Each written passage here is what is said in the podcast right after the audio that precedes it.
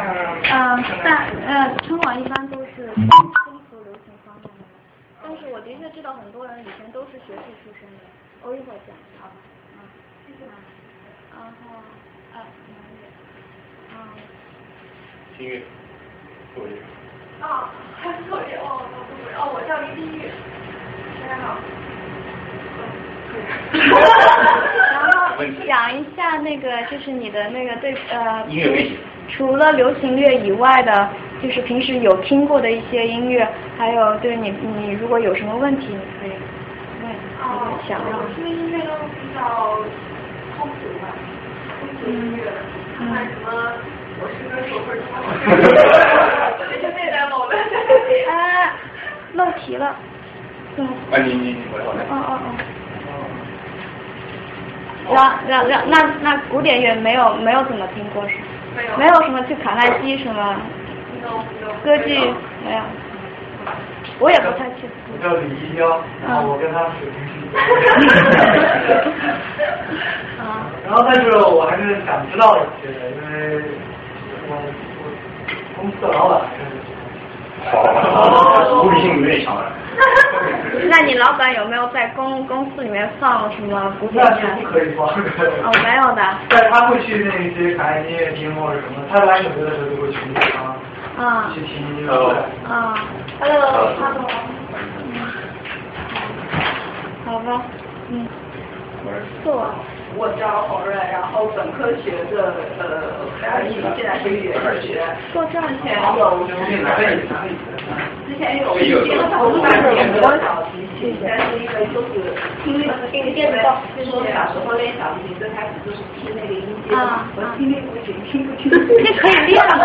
然后就就放弃了，然后就是我爷爷他有吹竹笛，然后就是跟着他另外跟一个北京的老师学过三年的竹笛。然后古典音乐的话，听过是什么？比较喜欢德国家本出的，然后就是大陆这种蛮听力听后派的，啊，或者水上音乐那种组曲也比较喜欢。然后还是喜欢就是，因为自己学竹笛的嘛，还是喜欢就是箫啊、笛啊那种古典一点的，就是民族的那种那种。嗯。嗯，可惜我现在也不讲民族。啊，好啊。呃，我叫李欣，呃，我以前是呃在经济学 PhD，我现在在新的地理中，然后做一个大脑方面的研究。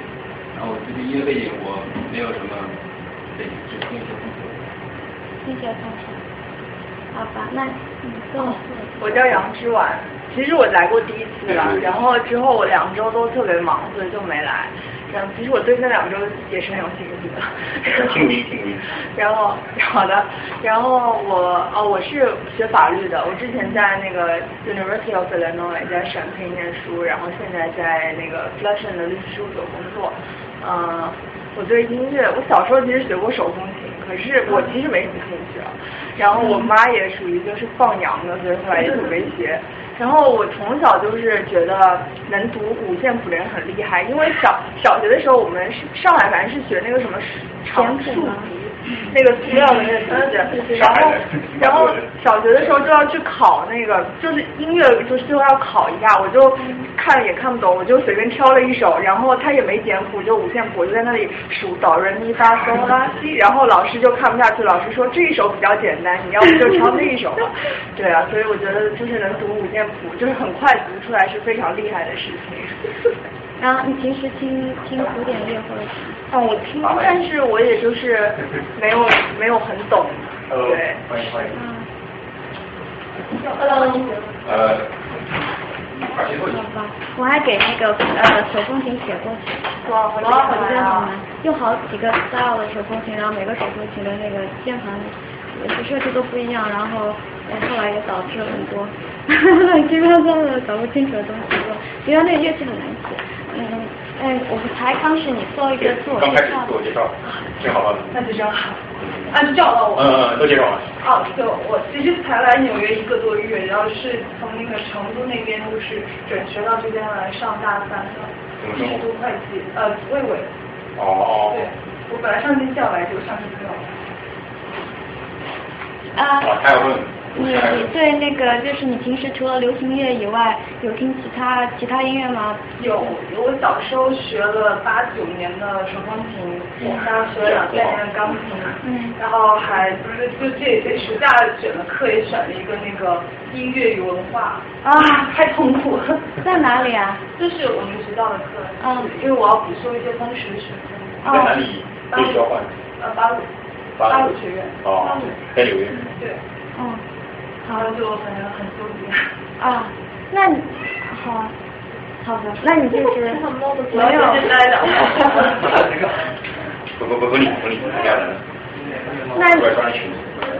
那你们这里有人就是听爵士啊，然后呃有听我听我听过一点，因为我我以前大学时候跳国标舞嘛，然后国标舞其实有摩登有两支舞都是起源于爵士的，就是摩登里面的胡步 box shot，还有那个快舞，就是 quick step，但是其就分别是起源于爵士和快爵士。我仅限于舞曲。我我就是非我也非常不了，我很不了解流行乐还有爵士啊各方面。但我今天可能要放一首就跟爵士有关系的。你要先讲一下自己背景？对，我讲哦，对，我讲一下我自己背景。我叫王珏，我原来是呃我浙江人，然后后来是在上音乐学院附中，呃初中开始就在那边学作曲。我以前是呃写自己写儿童歌曲，九岁开始就开始写儿童歌曲，然后呃到了附中以后就开始正正规学那个音乐呃西方音乐系统。嗯，上海学了六年，上音乐学院附中学了六年，然后我去了奥柏林音乐学院，呃，学本科，在那边待了五年，第五年在那写交响乐，啊、就是一个 requirement 一定要我写，所以我我要待了五年，然后我现在在那个 NYU 纽约大学，呃，读 PhD，然后去年是我今年是我第一年，然后下面是我第二年，不过我马上就要去欧洲了，所以我就基本等于又放了一年假，然后呃我呃。我就是写所谓的呃嗯呃呃现代乐，现代乐就是古典乐继承下来的严肃音乐、学术音乐，然后就可能跟流行乐是两个不同的方向，其实功能性就是完全不一样的。嗯，然后呃，因为现代乐可能国内普及不是很多，我就没有看到任何现代乐基本是在音乐学院或者是各大学有这个系，然后有这些系的系的人才会去听这些音乐会或者怎么样，那外面就没有见过就是其他感兴趣的，除非是呃呃就是不小心撞到我们音乐会上来了才会来听一下。所以我每次说我自己自己是作曲的，然后我就觉得很苦恼，因为大家就会问我我给哪个明星写过曲子啊，或者是我给哪个电影做过曲子，因为我们做的曲子不是那个方向的，所以我今天就想给你们大概讲一下，就是除了电影音乐、呃流行音乐，还有那些呃呃小众的一些独立音乐以外，然后除了那些，然后我们在学校里边，然后就是从呃古典乐继承下来的，我们还有一帮人在这做那个严肃音乐，就这样。然后呃，我今天其实主要是想呃。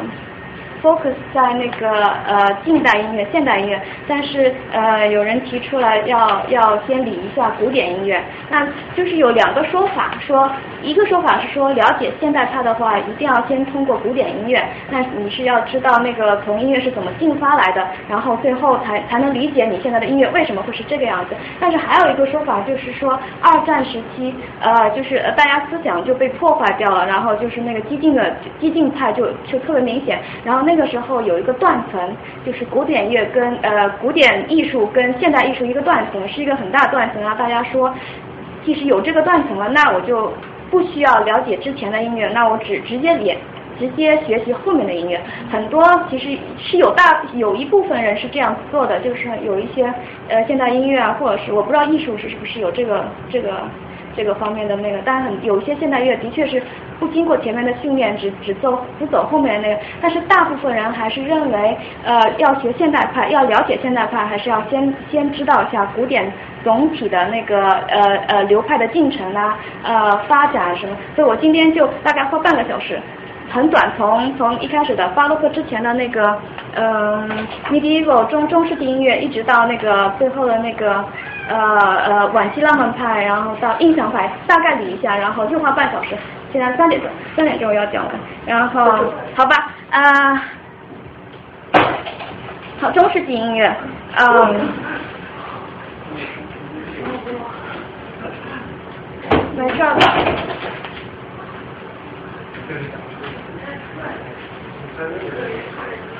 你们这里有谁知道中世纪音乐吗？还是就一点概念都没有？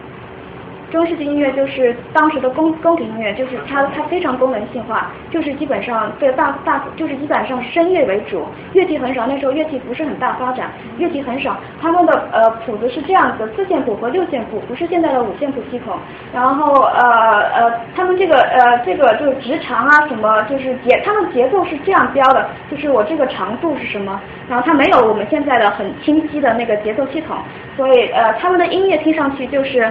嗯，就是比较线条性的，因为他们节奏没有像我们现在这么规则化，所以他很难就是以节奏呃节奏很强烈或者，嗯，然后嗯那个时候呃那个时候也不虽然是是那个。嗯，宗教音乐它也有世俗音乐跟那个宫廷音乐两种之分。然后我们现在不是很清楚当时当时的音乐到底是怎么演，我们只有一些很大概的谱子，所以大家能译出来都是都是我们现在的想象，就像中间中国宫廷音乐一样的。中国宫廷音乐，呃，我们现在其实都不是很知道音响效果是什么，然后大家都只是说猜测当时的美学思想是什么，他们的呃风格是什么样子，嗯，所以。那个时候没有十二根音律，那个时候是呃呃调呃叫叫叫呃宫廷调性，有那个呃像像歌呃呃我忘了那几个宫廷调性了。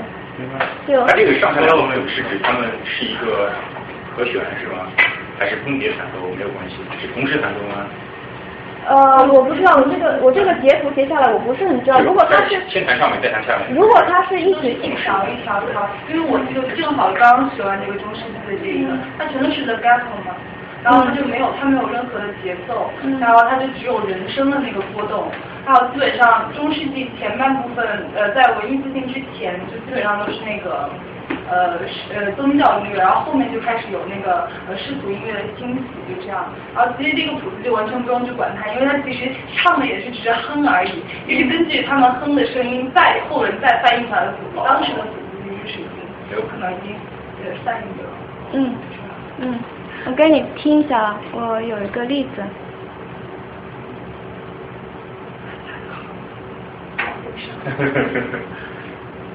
嗯。等一下，等一下。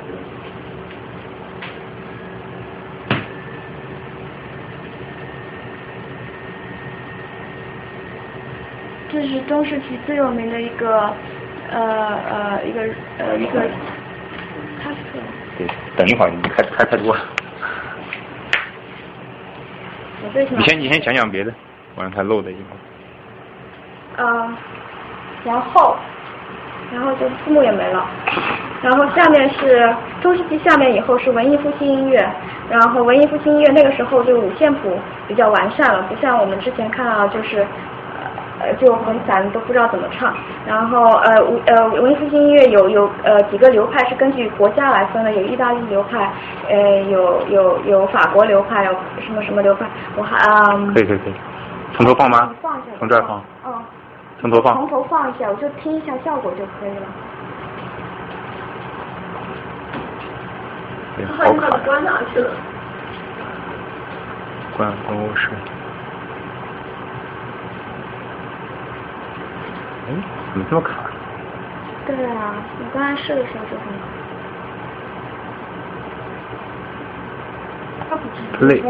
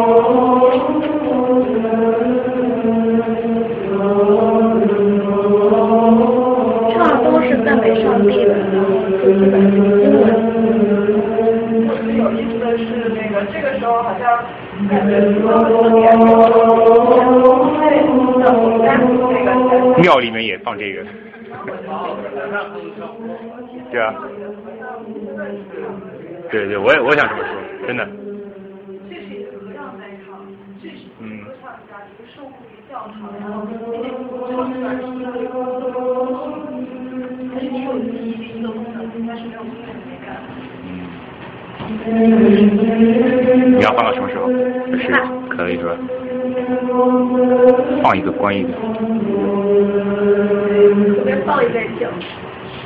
嗯，然后文艺复兴就就比较 stylish 开始，就不是之前都是 camp 或什么，文艺复兴开始乐器乐器就比较呃比较有系统化，然后呃呃呃作品也比较就是能脱离这种像专专门是赞美那个神这样子的一个啊、一个一个一个形象，我还是要去那个 YouTube。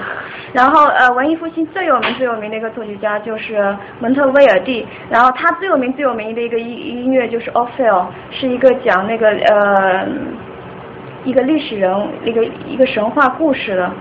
啊、你听过 Orfeo 吗？这个很很有名的一个。我可能我可能不太清楚歌名。嗯，它是一个歌剧，就当时这个虽然不是最早的一个歌剧啊，我放的不是这个，这个虽然不是最早的一个歌剧，但是是是最早最有名的一个歌剧，就是我们现在知道的最早最有名的一个歌剧。你就会看到当时这个时候的时候，呃，舞台性舞台效果已经形成了，不像以前都是在宗呃教堂里面大家大家一起大合唱那样子，或者是有几个声部，这个时候舞台效果已经形成，但是我打不开。啊，要把啊，哪个？第二个？但中间还有很多作曲家，然后很多细节的那个变化流派啊什么就不讲了，就大概因为我只有很短时间 cover 整个那个古典历史。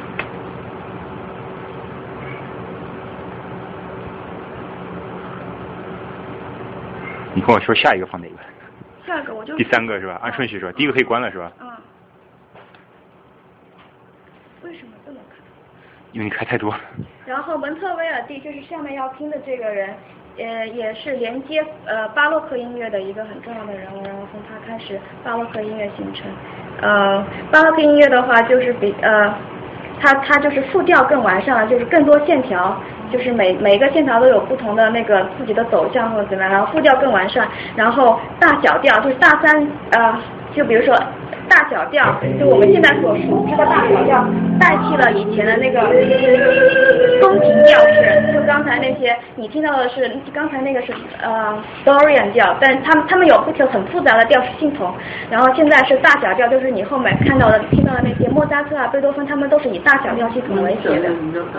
大小调就是呃，呃就是哆来咪发嗦拉西哆，就是个大调，C 大调。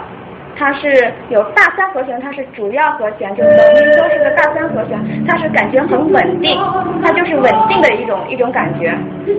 嗯，但是讲的是那个谱子，它有它的模式？对它的，因为每个曲子都有一个调嘛，古典乐每个曲子都有一个调，这个知道不？就是啊，晨曦用物理的语言讲一讲，科学语言讲一讲。啊从头听。从头。嗯，对啊，怎么解释呢？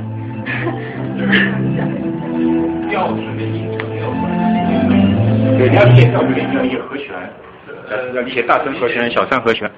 其实就最主要的就是说大三小调，它是一个系统。后来呃，欧洲人发现这个这两个这两个调式是最让人感觉稳定安稳的调式。然后以前的呃以前的那个宗教调式呃那个教会调式，就是比较呃它它的那个性质没有那么明确，就语言语音乐语言不是很稳定。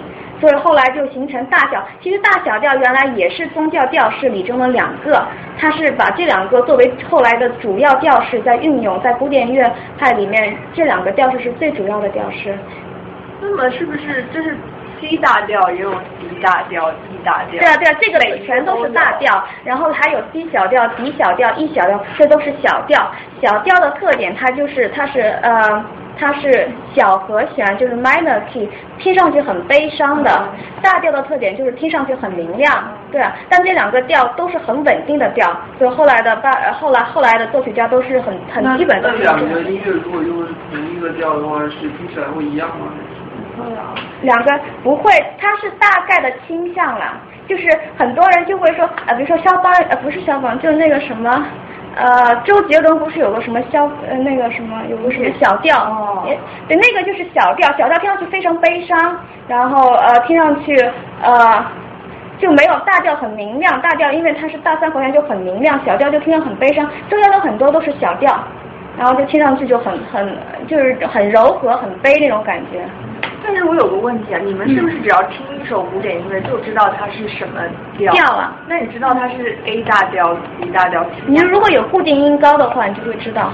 哦。你如果没有固定音高，你能知道它是大调或者小调。那你也可以训练自己有固定音高，所以你也会知道大调哪个大调或者哪个小调。而且很多呃学古典音乐的人，他们都是知道每个曲子它的那个调在哪，所以他们就直接记住了。就比如说这个曲子是 A 大调，他就直接记住是 A 大调这样的。就背出来了。对他们就练，他们要识谱嘛，呃，背谱背了很久了，所以他们就直接自己记住了。学乐器的，绝对音高，你这绝对。就是你跟你的音，你的那个知道还绝对，就你听它的频率，就绝对音高。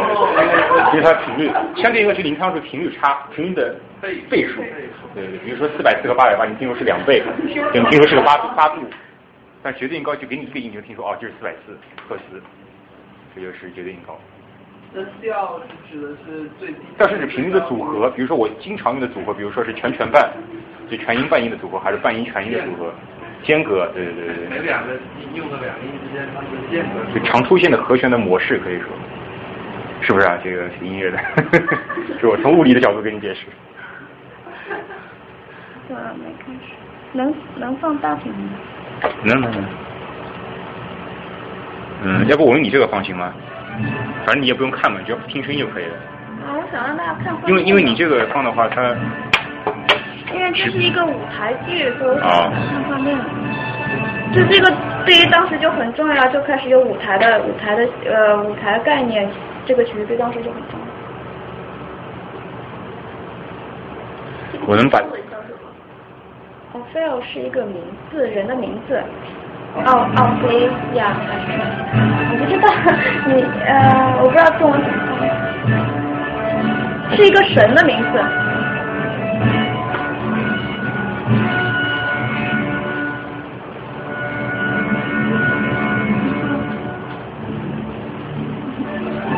你看，它这也是古典的乐器，那个是鲁特琴，现在你看不到的。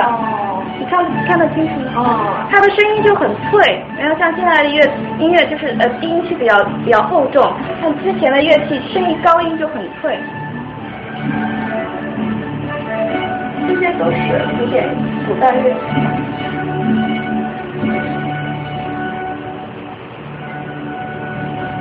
他们这衣服也是专门设计的，那个时代的。这是一个这个曲子里面最好的一个 version。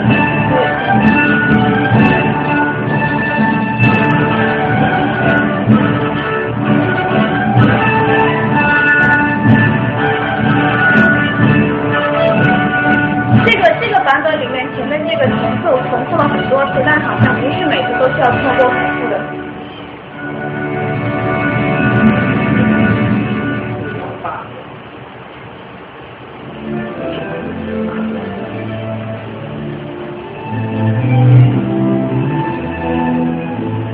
开始就旋律性就非常清晰的已经出来了，就那个呃呃文艺复兴晚文艺复兴晚期的时候，好啊，就听到这儿吧。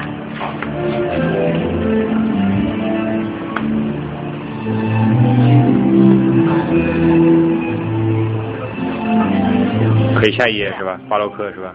谢谢啊，大屏，谢谢。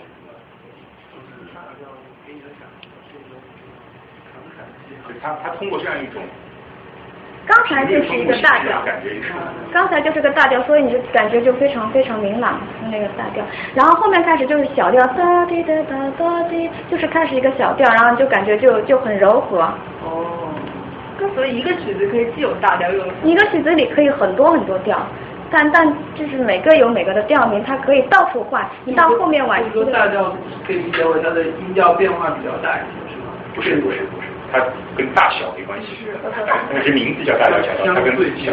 大调小调是不是就是 major 和 minor？对啊对啊对啊 major 其实就是一个比较比较欢乐的，它的情绪会要比那个 minor 要比较欢乐一些，而且它有一个固定的格式。但是其实你不用听到那个格式，你只听音乐，你能能感觉出来的，它传传达的情绪是不一样的。哎，那这两个概念是相对的吗？还是是相对的？像就是本来 A 和 B 比起来，B 是大调，但是 B 和 C 比起来，C 比它更大绝对它只有，主要是我认为，也就是它在城市化，就是这套系统系统化之前是可能有一个相对，但是系统化之后，人们都会用那个规则去写曲子，对吧？所以对对对要大调要小调。的确是很多人都用那个规则去写曲子，然后后面就是因为巴洛克时期的大调小调非常非常明显，我后面如果听到大调小调可以跟你们讲，但是到后后面时期的时候，大家已经很清楚很清楚这个规则，然后又觉得很无聊，然后就开始大小调混用，那个时候就开始和声就非常复杂，后面你们会会听到很复杂的和声，然后那个时候大小调的概念是真开始模糊了，但是现在目前为止。大小调是非常清楚，莫扎特、贝多芬大小调都非常清楚。因为那时候你如果写不清楚的话，别人就觉得你没有经过专业训练。对的，对的，对的，这是个非常专业的，对啊，是一个最基本的专业训练。嗯，呃，然后巴洛克也是蒙特威尔第，就是你们刚才听到的那个蒙特威尔第，他是巴洛克，是他是转折人，然后后面就然后就很熟悉的巴赫，然后是亨啊还亨亨德尔跟那维维尔第，嗯。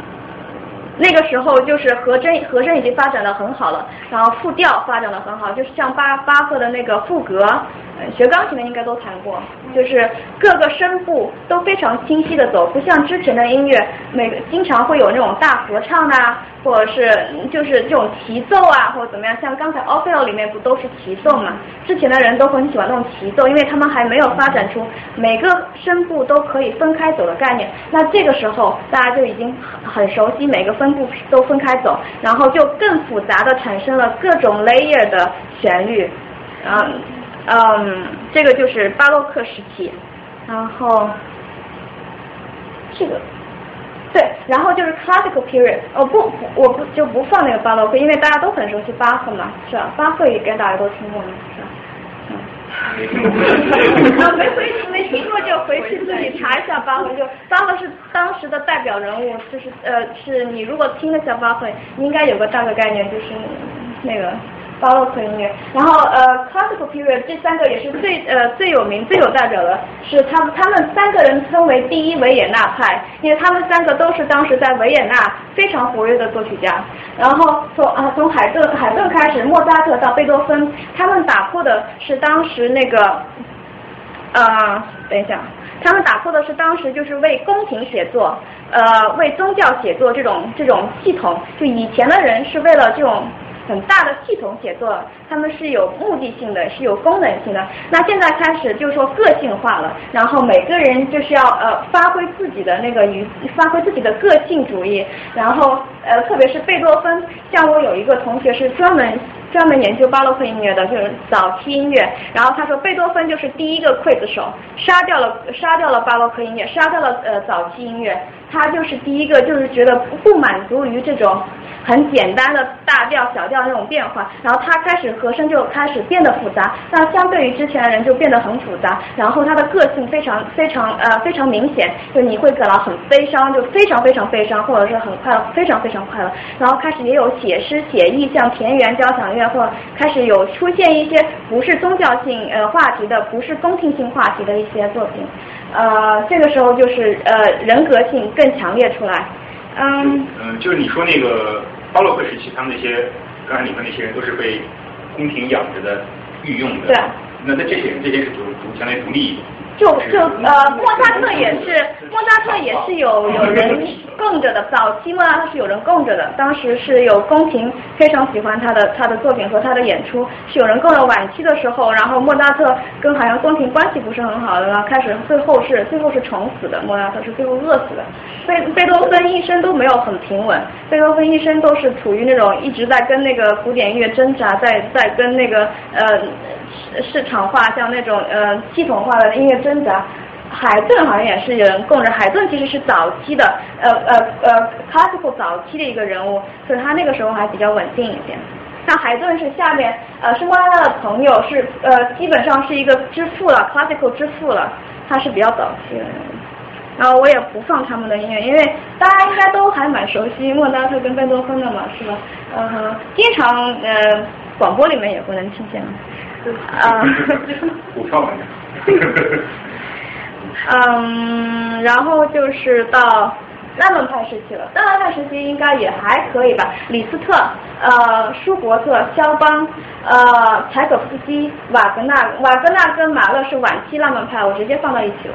呃，就是浪漫派的时期，你就能看出是更是呃个人主义化强烈。就比如说有很小的沙龙就开始，像我们这样，他们就会演演奏给朋友听啊，然后就一帮人开始坐下讨论，就不像以前一定要什么我要面向群众啊，我要面向大众或者怎么样。这个时候开始就会有小聚会的形成，然后小沙。龙，然后呃政治化开始强烈起来，像呃肖邦那个时候就是为了他们那个国家到处巡回演出募捐钱，他音乐作为一个政治化就开始，作为一个政治宣传手段就开始了，然后就是个人对政治的理呃政治的理解，个人对对现实的理解，这个时候就非常非常明显化出来，嗯，对浪漫派的音乐就色彩性很强烈。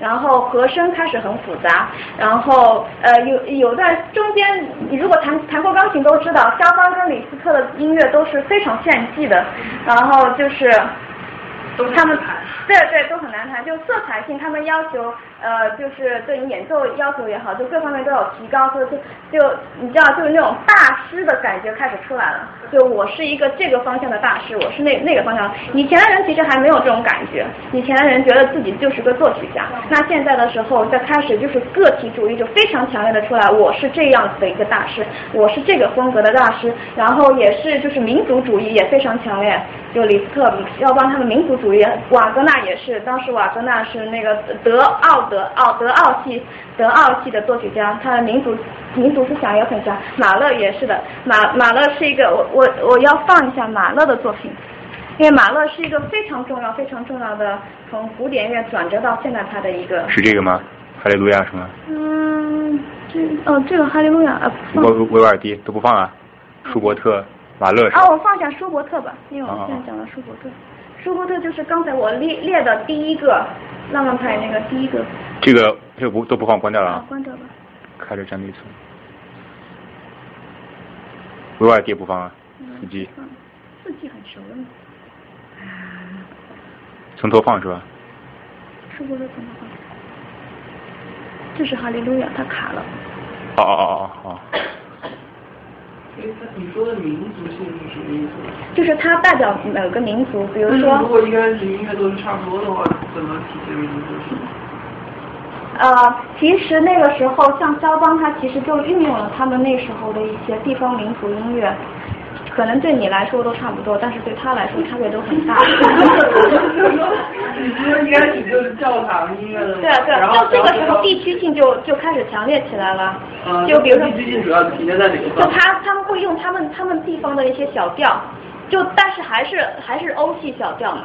就是他们，比如说民族调式，就我们国家有我们国家虽然很复杂的一些民族调式嘛。比如说你最简单的就是说我们是五声调式国家，哆来咪嗦啦，很多很多民族民民乐都是拿这个调式来写的嘛。很多你说民歌啊，我是说民歌都是拿这个调式来写。像呃呃像那个肖邦，他是拿当时他们那个呃呃华沙那个。你要放吗？先放吧，我一会儿再。舒伯特。舒伯特的艺术歌曲《魔王》就是他代表作之一。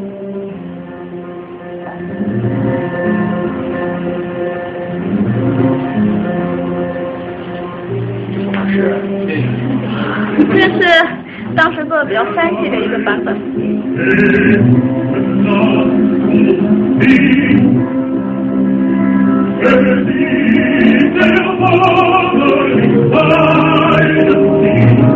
就是在那个时候，有的歌曲的形式非常对，歌曲就很，就是像沙龙性性质的，就呃就当时就很流行。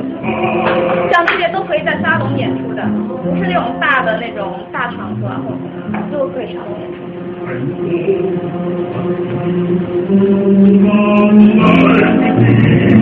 然后情绪叙述就非常强烈。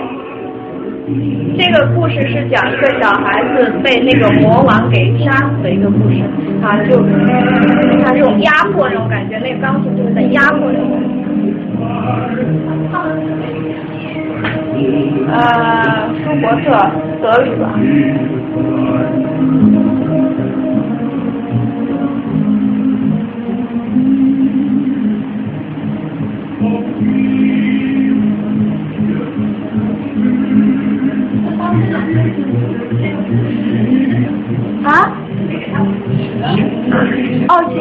哦，这个是有个诗人写的，我不记得这个诗人的名字，但是是他是根据一个诗人的词谱的这个曲子，不是他的词。一般当时写艺术歌曲啊，写歌剧都是有人先谱词，然后你再后面写曲子。先有后有。嗯。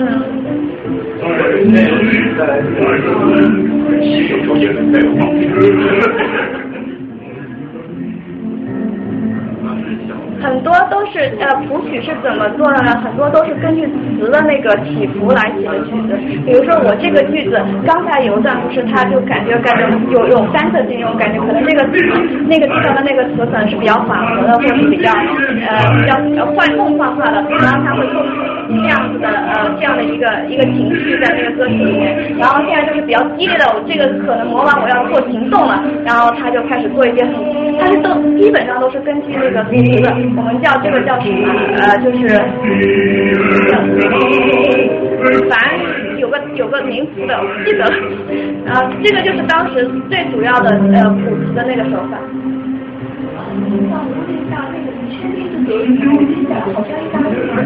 有可能不是德语，其实我也不是很知道。等一下，我看一下，可以查一下。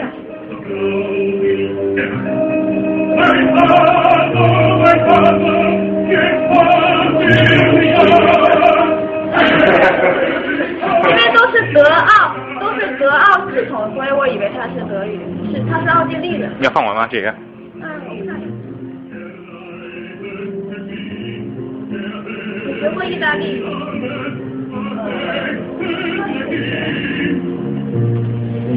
好烦呐。呃，信号不好。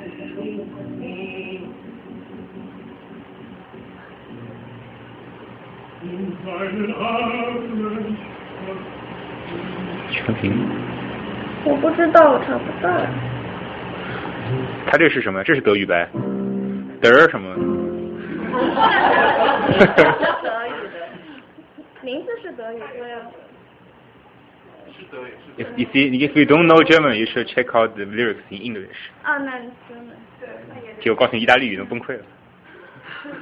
可以了，反正。刚才刚才错过那个最后那个高潮，你看到他最后虽然是这个高潮 build 垫上去了，然后他突然一下子垮下来，这个就是他最经典的一个 ending，就是我我给你这个期盼，然后突然一下子你这样 hold 在那里，然后他突然停掉，这是他呃他这个曲子里的精精髓。但是我们刚才在讲话了。你要放马勒是吗？对，然后放马勒马勒的那个第九交响曲。就是他《大地大地之歌》之后，《大地之歌》是根据那个什么中国，对啊。然后你们听说过那个第九交响曲的那个诅咒吗？就是很多作曲家都是写完第九交响曲开始就就死掉。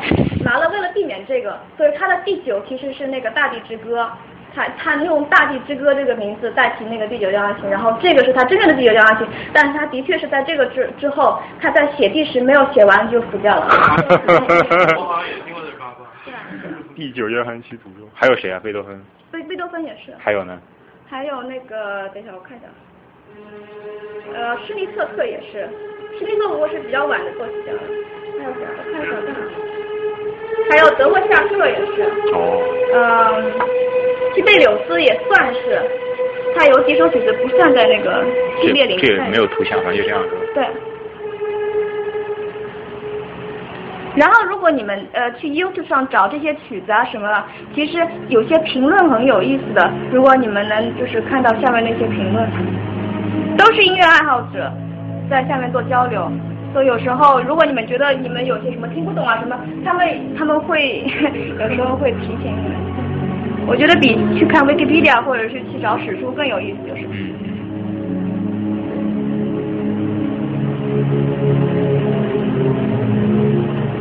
候。你能介绍这个曲子吗？它讲的是什么背景？其实不知道。但是他的他的曲子，马勒的曲子，就总体来说就是悲情性很重。马勒是一个就是当时就是很重哲学，然后很重那个民族思想的一个人。然后呃，他他等下我看一下，可是他说大调啊。嗯，我说它是大调，对，它是大调，但是你不觉得那个就是它那个背下面就是一直在反抓着你？就这个时候就开始，它是马勒是浪漫派晚期，浪漫派晚期的时候大小调就开始混用，然后和声出现的比较复杂一点，然后这个时候你就开始发现大小调的功能化不是那么强烈了，然后他就开始给你做这种迷藏一样的，哎，又停掉了，然后给你做这种。等一下。嗯，你接着说。对啊，然后，然后，看来我不能停。然后，然后他的他他虽然的确是大调，但是他就是给你一种很浓重，然后就是感觉你要溢出来那种感觉，然后心中有不满那种感觉。那如果是一个随音乐的人，不知道这是什么曲子，他也可以判断它是大调吗？可以啊。那我我要想刚才说的罗密欧张之讲。一般来说就是。不一对，就是它是它的一个规律，但是这个，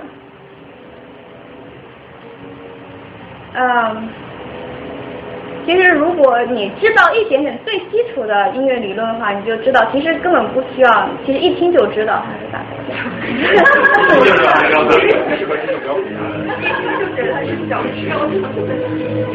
但有些人的确也可能分不开、分不清楚，的确有，但是这也的确是需要经验的，你听多了你就知道了。而且很多都是以大调、小调命名的，像这个它这个 D major 就是 D 大调的意思。就很多人其实记名名字都是跟着那个 D 记的，比如说我如果说我呃讲呃呃啊讲马勒第九交响曲，哦他们说哦那个呃 D 大调那个，他们就不清楚。但这是背出来的吗？我就想知道怎么样可以达到你知道这本判断出来。很多都是背出来的，就是他们很熟很熟这个曲子，还有就是他们有那个呃就是谱子学习，就很多学音乐的人都会去那个美呃去图书馆去学谱子，就比如说呃我我听这个曲子我就对着这个谱子，我们现在没有办法做到这个，但是很多人都是因为那样，那谱子上面就很清晰的跟你说这是 D 大这是什么调什么调什么调，而且即使它现在是 D 大调，之后也会转调的嘛，所以呃其实你一直说它 B 大调不是正确的，它 B 大调是因为它从 D 大调开始开始演，它现在就转了。那个时候的确开始就调就就很复杂了，就你你也不能说听不出来没有关系，这基本上也基本上也听不出来的。现在就转了，现在又转回 D 大调了，刚才有转了一个小调，然后现在又转了。你要有书本才能有方向。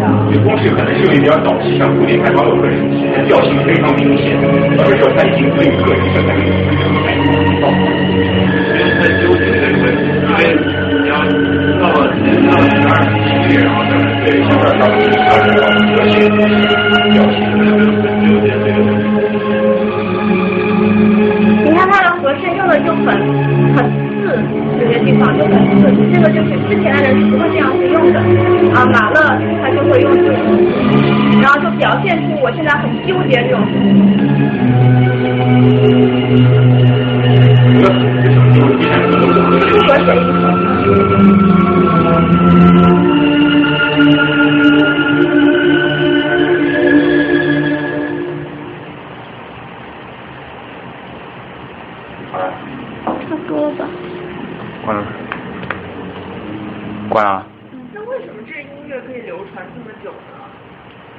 觉得它很好听吗？我觉得有一些交响乐听起来就是一点都听了我也不会记住旋律的那种，可是它还就是很有名，所以我能让你记住旋律，不代表它是好听，只能说它好接受。哦就像流行音乐一样，能让你记住旋律，不代表它是好流行乐，只能说是它很好接受。但是的确，很多人如果是想能理解这些音乐，你需要理解他的音乐背景，然后他的个人思想。很多人是从这些方向先出发的，就说你你了解马勒是个什么样子的人，他是怎么做起的，他经历过什么，那这个作品反映出了什么东西？那不是我现在这么去讲讲就能能能让你理解这些东西。啊，特别是晚期浪漫派是更复杂的一个，像瓦格纳，我们今天不放他的音乐，但是他就是就是个人主义非常强烈，然后他就是写什么呃十几个小时的歌剧就那样子就没办法放。林肯三特经常会有他的那个歌剧的那个联影，然后你就坐在那儿坐好几天那样，就而且票经机场就是买不到那样。马格纳是就是很多人认为是呃你知道呃很多人认为现代派音乐是音乐的终结。就音乐已经不再是音乐，你之后，这么认为。那瓦格纳有些人认为是音，就是是音乐最后的一个圣人，他之后音乐就不再存在了。像我们后面做的这些音乐，他们认为都不是音乐了，那只认为前面那些东西是有旋律性很强的，节奏很明确的，是音乐。那那当然，我我作为一个作曲家不是这么认为，但是其实很多人这么认为。啊，瓦格纳就是个很重要的作曲家，在在。可以听的音乐的终点，就是你们如果有有有机会的话，可以去查一下瓦格纳的音乐。我就没办法放，因为他音乐都很长，虽然马勒也很长，我又转不过去。然后就是在那个之后，就出现了呃更和弦更复杂的印象派，就像那个印象派的漫呃画一样，然后它开始模糊很多很多那个画上的特征啊什么。那像像印象派印象派音乐，它就是这样的，它更是模糊了它的呃和弦调性，比如大小调，它非常非常模糊它的大小调和，你现在就完全听不出来它是大调还是小调，基本上的情况下面。就是你没有那种稳定感了，你再不会有那种和声的和声声音上的稳定感，然后它，真烦。嗯嗯，然后它很多是运用了呃中国的五声调式，它是嗯。特别是德彪西，德彪西用了很多中国五声调式，五声调式给你一种没有大小调的感觉了。因为很你你如果知道的话，很多民族乐，呃，特别是山歌、民歌，很多其实是不能拿和声去配的，不能拿和弦去配的，能配的都是一些就是最简单的那些和弦，其实你做不出任何复杂复杂和，是因为它不是这个和声系统的，它不是西方和声系统。其实很多像中国的一些流行乐、通俗乐，特别是民族通俗乐，很多拿和声配，其实是。很，其实是很傲很傲恶的一个东西，因为它不是那个系统的。那像德彪西，他就是用五声音、五声调式，就我们中国式的五声调。虽然中国也不是五声调式，但西方人认为的中国就是五声调式。他用了很多五声调式的音乐，然后就就造成那种就是你知道很悬浮的，然后没有稳定。像刚才你们听到的那些都很很稳重的，我都很稳重，然后一块一块一块一块，你都感觉你在地上，然后这时候的音乐就感觉有点浮在天上一样。对啊，我可以给你们放一下。我老要退出你的，我这不是。是这个还是这个是吧？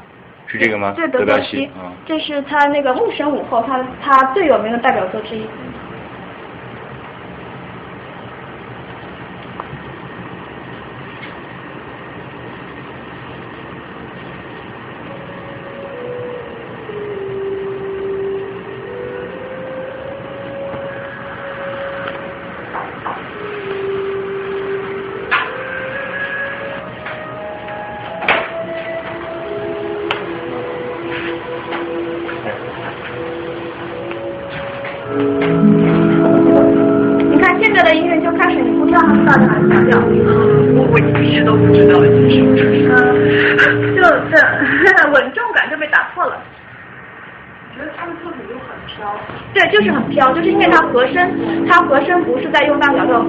和声。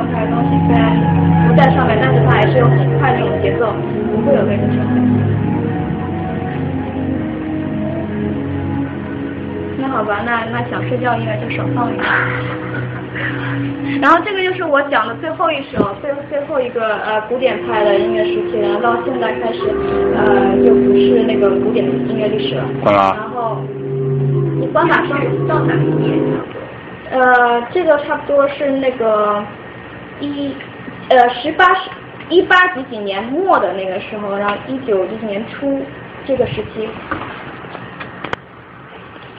然后呢，我们说古典音乐就是我们刚才听的所有音乐，然后呃一它是一部基本上就是说打破那个呃制度性的、打破呃约束的一个奋斗史。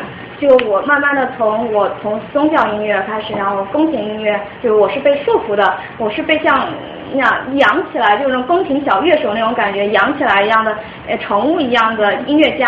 一直到后面我是民族战士，我用我的音乐去去支持支持革命，我用我的音乐去呃就发展我个人的个性啊，也好像德彪西他也是他也是一种发展个性的那种那种代表，他的音乐是那么那么的反之前的那个音乐系统嘛，音乐那个和声系统，然后我也是发展个性，所以从头到尾它就是一个从很复杂，从很简单的，然后到很复杂，就各和声也好，节奏也好，旋律也好，都是到很复杂的一个呃。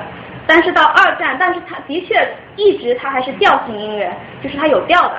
你真的硬是去分析，即使是呃德彪西的音乐，它也是它也是能分析出调来的。我主要是在某个调上面，但是我在那个调上做了很多花，然后我就我就飘飘飘飘到别的调上去了。虽然不是正常的飘法，但是它也是在有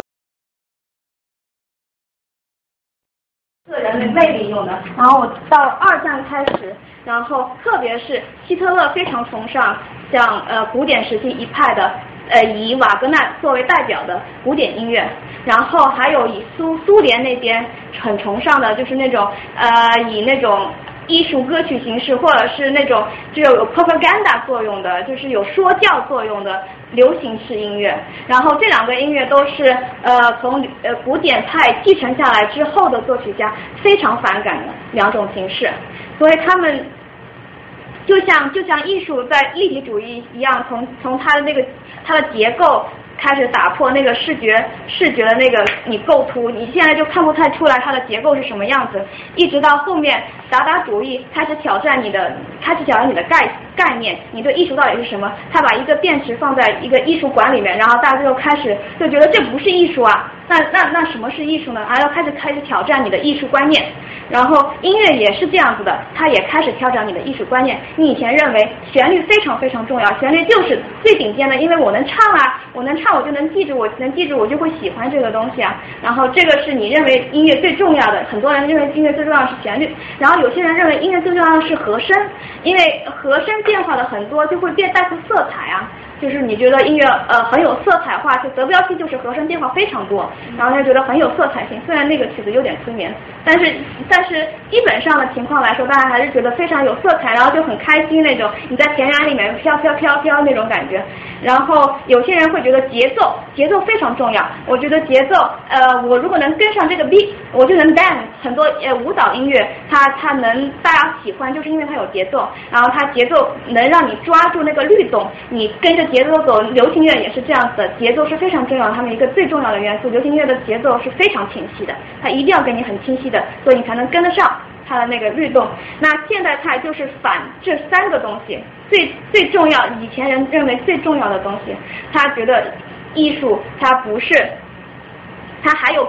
其他更重要的方向，它可以去走。比如说音色，音色是非常重要。虽然以前人也非常重视音色，但后面的人就把音色提到很高的一个高度，然后觉得呃呃音色是组成旋律、和声、节奏的最重要的一个一个一个元素。虽然这个很难解释，但是后面人的确很多人是这样去想的。然后还有嗯，然后你看从。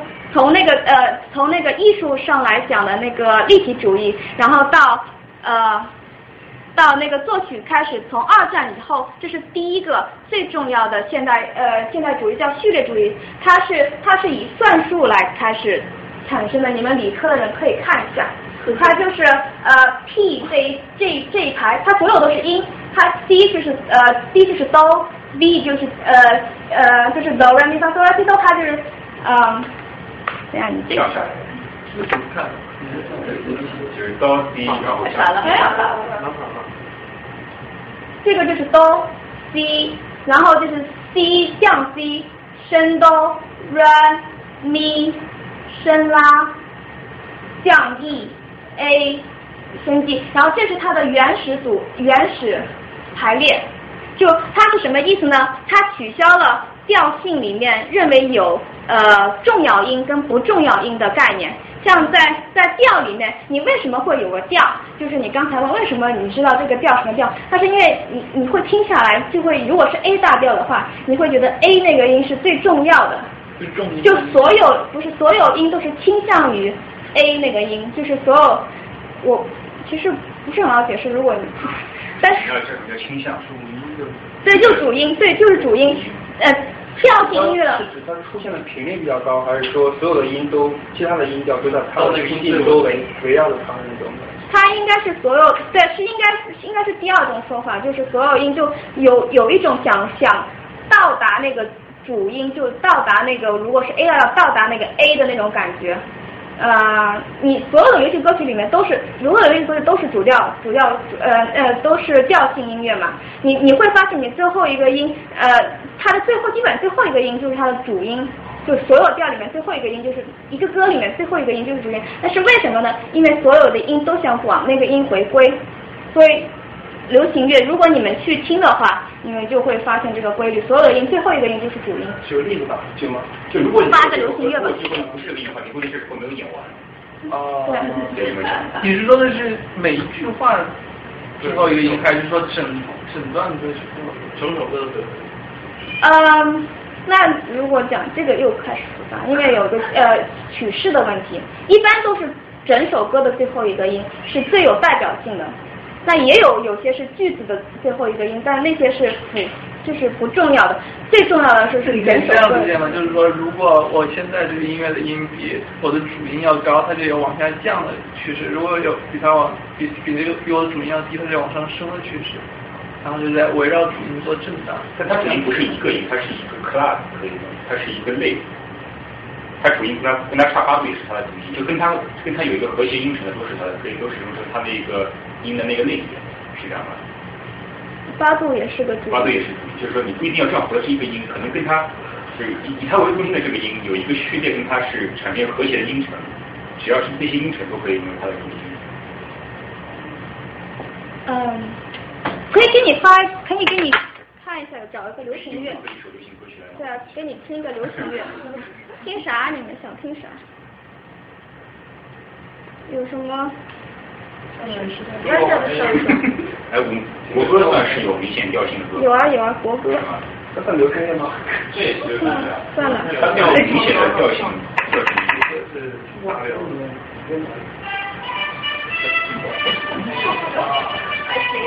它是哪个调？C 大调。但是你可以把它想成 C 大调啊，就你可以把它想成手调，就你可以想象到咪哆哆啦哆咪哆哆哆咪哆。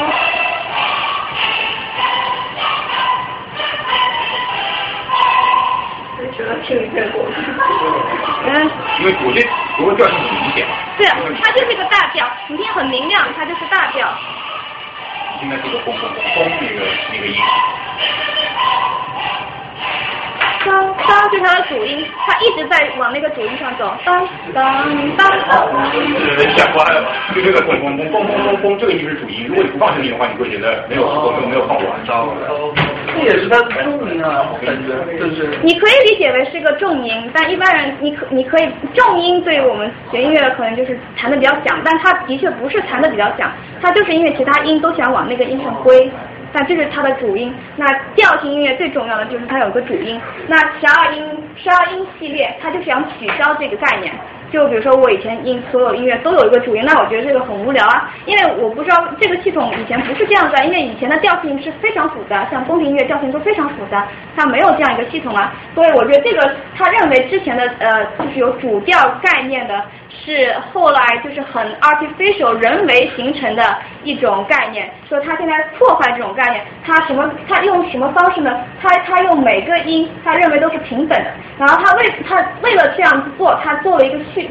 做了一个算术，就这个是原始的列，就这条列是原始的列，就是他用这个十二个音都是平等，它就是这个意思。然后他用就这种是十二十二个音作曲，然后他的曲子就会形成你完全听不到哪个是主音，哪个是辅音。然后这个是他的导引，就是它更它有它的那个格式方式，但它就是从算术过来的，你不需要理解为每个音出现的概率是平等。对对，每个音都是平等的。都地位都是一样的，没有一个音。像主要就是有个主音啊，他就觉得这个是不正确的，这个在音乐里面是非常人为的。那我现在要取消这种人为的做法，所以我要做十二个音都是平等的。嗯，然后呃最重要的从呃刚才我们说到的晚期浪漫派，然后到序列主义的最重要，他们叫十二维也纳乐派，区别于第一第一维也呃第二维也纳乐派区别于第一维也纳乐派，分别是贝多芬呃莫扎特跟那个。呃，海顿，然后呃，他们三个人是现代派的呃划时代的鼻祖，是最重要的三个人。勋伯格，你们可能没听过了。勋伯格、威伯恩跟呃贝尔格三个人是呃是专门做序列音乐，就是你们刚才看看到的，一取消所有就是用算术形式取消所有音的那个从属关系。不平等的关系的作曲家，然后这是一个呃微伯恩的曲列，因为你们学过钢琴看得懂五线谱的人，他他就是刚才像刚才那样一个序列，我给你们看那个一个列列表数字的列表，它现在对应在音上面，它就是这样走的。辣椒辣椒来到西来，将你将东方一扫成啦。它就是没有没有没有主调的概念了。现在完全来说，你听不出那个任何音是重要的，任何音是不重要的。它就是十二个音完全平等，而且严肃的十二音序列的作曲家，他十二个音在在进行的时候不能有任何重复，这是严肃的十二音作曲家。他认为每即使我如果取消每个音都是不平等的这种概念，那我必须所有音没有没有重复。像很多古典乐里面我会重复音嘛，对对，就十二音没结束之前我不能重复任何一个音。哦，所以就是每十二个音出现一次，每个音都要出现一次，就这个意思。对的对的，十二个音之内我每个音都出现一次，然后呃呃。什么？这样排列组合不会只有几种吗？有限的。对的。然后这个是他们的一种，看你可以排任任何任何的排列，你可以从 A 开始，你也可以从 B 开始，你也可以从 D 开始，你随便哪个音开始都可以。但你什么是有限的呀？对，的确是有限。你在一个曲子里面，你只听到这十二个音的排列顺序，的确是这样的。严格序列是的确就是这样子的。你有些人会。虽然是这样排，但是还是有人觉得会没有任何规律。你听到曲子会这样跳来跳去，跳来跳去，没有任何规律。我跟你们听一下。走，大家坐，对，大家坐，是这样。现在。前面的古典派这第一个是吧？胡语，现在才开始。第一个是吧？对，第一个。还这么多。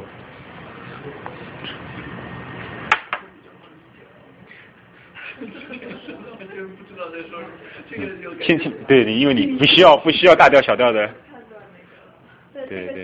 入门不是吗？就，完全不需要，而且还是理科的。哎，从头放哈。这样子的话，作曲很简单吗？随便排练下就可以了。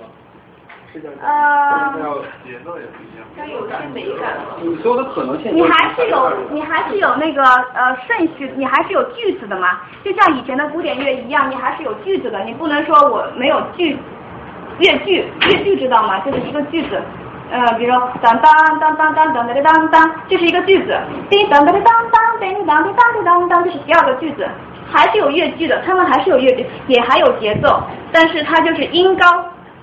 非严肃的那个十二音序序列的呃作曲家，音高是控制的，但是其他方面是不控制的。还有更复杂的十二乐十二乐作曲家，所有方面都控制，包括从呃。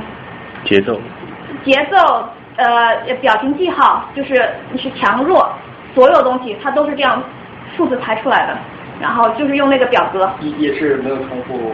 对，它也是十二个不重复，但是很很讽刺的是，你你的你的那个呃你的音量排排，你比如说从轻到响，你完全不可能做到十二个十二种不同的那个，所以其实是不准的。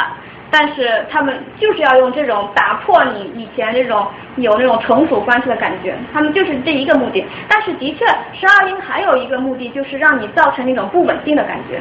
就比比如说你以前的音乐就感觉很稳定啊，我就是呃我能听得到大小调，我就觉得很稳定。那现在的音乐就给你感觉一种，你像你就像撇子一样，你就像这样这样走来走去，你不知道你该落在哪个地方，就那种感觉。你的一个乐句不一定一定要十二个音，可能六个音就成为一个乐句，是这样吗？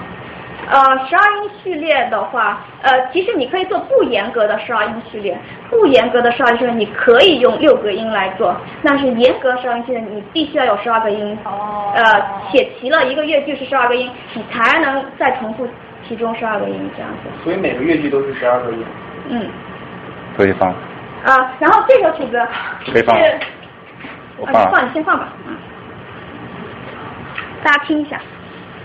很振奋人心的，这个不是严格十二音，听啊，好听。开始。没声音。有。没开始吧？没开始。嗯。我报错了单词。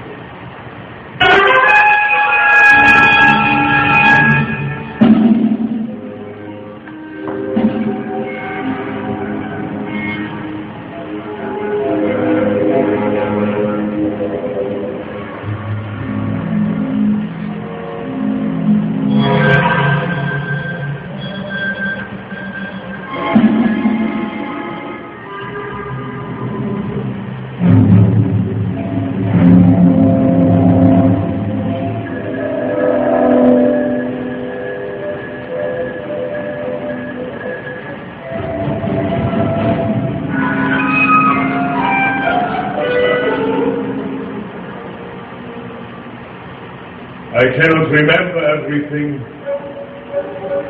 I must have been unconscious most of the time. I remember only the grandiose moment when they all started to sing as if prearranged. The old prayer we had neglected for so many years, forgotten creed.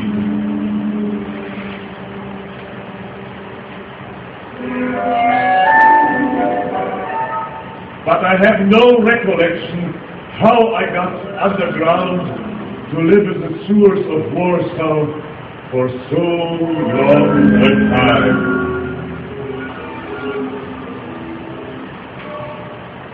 The day began as usual. Reveille when it still was dark.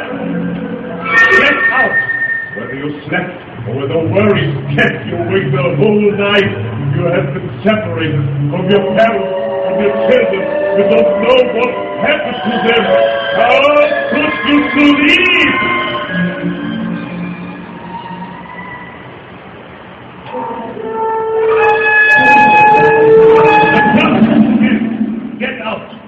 Sergeant will be furious. They came out. Some very slow, the old ones, the sick ones, some with jealousy. They fear the sergeant. They hurry as much as they can. In vain. Much much noise. Much too much commotion. And not fast enough. To pay the Feldwebel shouts, Achtung, stillgestanden. Was? Da soll ich mit dir wertvoll nachhelfen. Na gut, wenn ihr es durchaus haben wollt.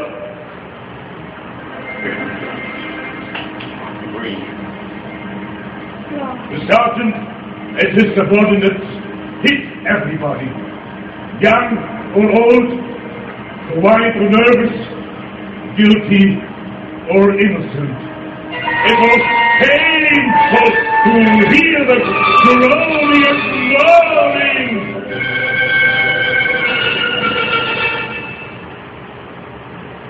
I heard it. I had been hit very hard.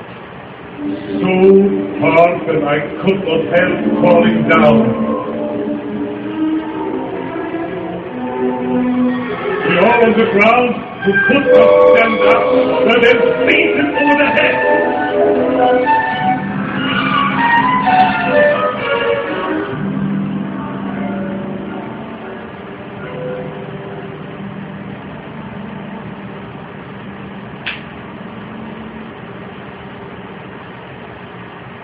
I must have been unconscious. The thing I knew was the soldier saying, they are all dead. Whereupon the sergeant ordered to do away with us. There I lay aside, half conscious. It has become very still. 他想 fear and pain. Then I heard the sergeant shouting, 马上进 "Action!" 发生大屠杀之后 It 的情 sounded 况。slowly and irregularly. One, two, three, four. The sergeant shouted again. Werfer!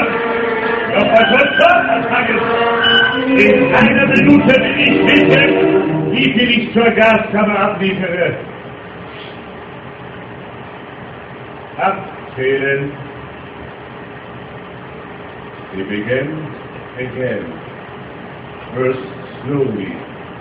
One, two, three, four.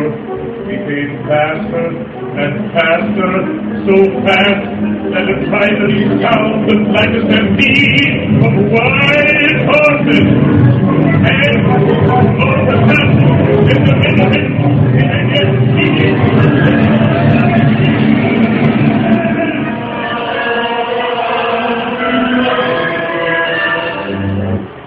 刚才就想让你们听到那个地方，就是他最后高潮那个 build up，然后那个合唱进来，然后你们什么感觉？听完这个有任何感想吗？非常惊恐，嗯，不是呃，除了他 情绪是吧？讲讲话那一段以外，就是音乐底下那个音乐。我觉得还是有很多重复的旋律出现，它这个不是那个严格十二音。啊，就是还是有很多。非常飘。感觉像恐怖片里面经常放的。很多人说现在它就是恐怖片很直观的就会这样感觉。呃，这个这个片子是写给战争的，然呃，他他本身就是犹太人，呃，然后当时瓦格纳是拒非常非常坚决说不能演那个呃第二维也纳乐派的作品，就是这些现代乐风的作品，他是非常反现代乐风的。啊，他们跟瓦格纳是一个时代的。对对对，就是二就是那个那个战争那个年代，这些作品就要开始出现，他们就是一个反反抗精神是非常强烈的。然后这个作品，你呃我的那个 PowerPoint，好，嗯就这这，嗯，怎么？我我我来。对，然后你你如果说它是算数，它的确算数，然后它的确是嗯十二个音都平等，然后我这样算出来算算算出来，但是它是不是也是表现主义呢？它是非常强烈的表现主义。然后你如果真的，我们现在可能是没办法坐下来要很安静的听，你如果真的是一个人有很好的耳机或很好的音响设备，然后你坐到一个房间里你自己听，或者你坐在音乐席上面，然后有那么多人强烈的跟你感受这种像内心冲出来的恐恐惧，它就是表现主义作品。那很多十二音作品它都非常非常表现派作品，所以呃不要因为我因为从数学这方不是算数，就是这个表格来介绍十二音，就认为十二音是算出来或者怎么样，它是它是有非常强烈的表现主义的欲望。然后。呃对，然后这个呃，然后另外一个呃，他另外一首比较好听的，比这首呃这首可能会比较沉重一点，另外一首呃，我觉得比较悦耳的？作品，对，就这个作品，这样它有正好有谱例，所以你们看得懂五线谱的可以稍微看一下。放了啊。对，你放吧。叫月光小丑。一寸寸，熬过去，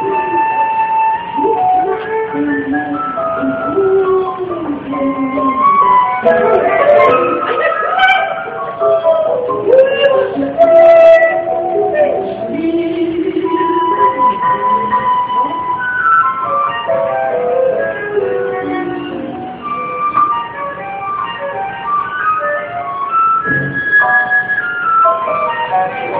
这些都不是严格十二音，他是十二音早期的一个作曲家。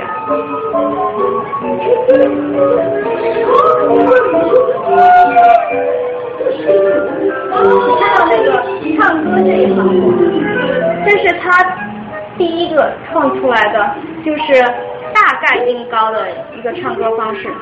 你这他唱的都不是这些音，就看它上面写的那个音，它是大概音高。比如说我加大。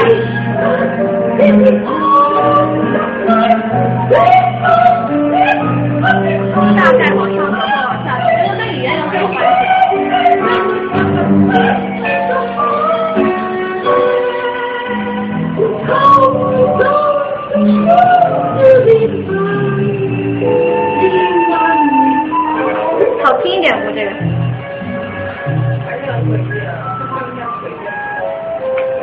一一乐章，我还指挥过这曲子。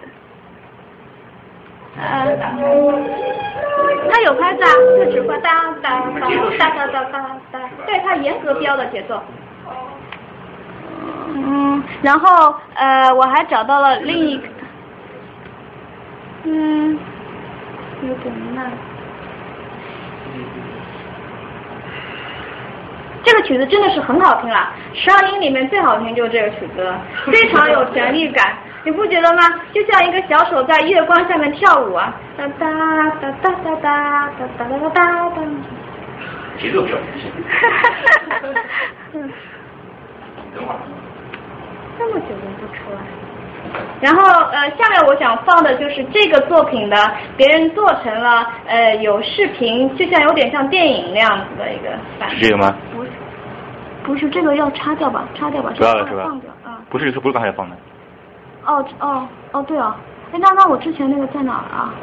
那那可能哎，去，什么？你是不是把我刚才放的也都已经擦掉？没有没有，哦，我本来想放微博呢。是这个吗？不是。那可能已经被我擦掉了，我刚才乱按按了一会儿。那 算了，大家看不到那个版本了。那个版本其实就是同样一个曲子，这曲子有好多乐章，我只放到第一乐章。然后呃，然后它同样一个曲，它做成一种就是很梦幻式的，然后像一个什么一个人在夜间走在那个什么时代广场，他还放时代广场呢，然后就。其实没什么好看的。然后这个是微博是呃也是呃十二音的代表人物，然后他是他有很多作品都是严格序列，就是我刚才说的十二个音必须不能重复在一个乐句。这个是他的早期作品，我只是想给你听一下他早期的晚期浪漫派作品的风格，然后我想跟你对比一下他的晚期浪漫派跟后面的十二音序列，呃，他有什么风格对比？哎，我又又。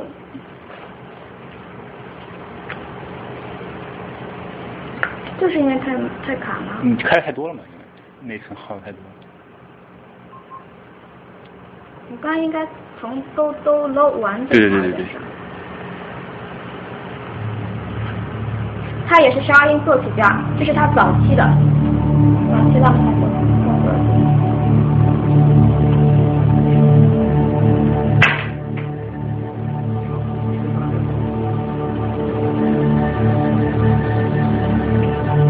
晚期浪漫都有调的。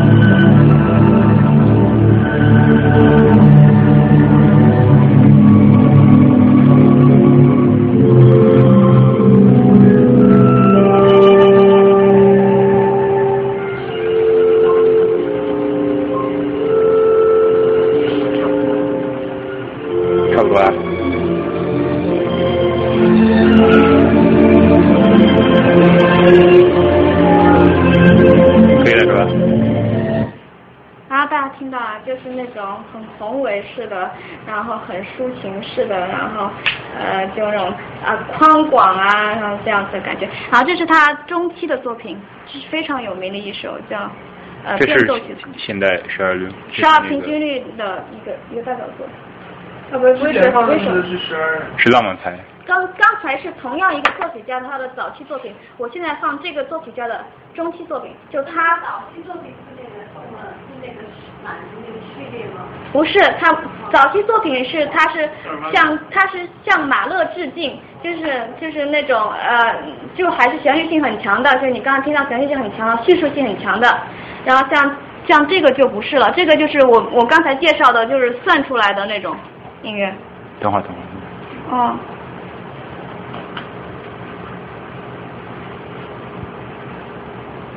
其实说算出来，很多人就会误解，特别是像嗯有一些学音乐出身的人，就会非常讨厌这个时代的作品，就是觉得他们没有音乐性啊，或者其实是真的不是这样子的，这只是他的一个手法，他的作曲手法。他就那种算术性的，他只是作曲手法，当然他其实他的音乐线条啊什么，他都是有的。一个好的十二音作曲家一定知道他是怎么走的乐句，他怎么控制的音响，跟跟音域，他都各方面都是有很强的控制力的。因为有些人就会觉得十二音就是在乱写，就是完全就算出来就乱写，就根本不是音乐。那可以这样想，但是。但是如果真的喜爱十二音乐，是能听出它的精华的。怎么回事？要这个刷新一下。刷新一下。哦。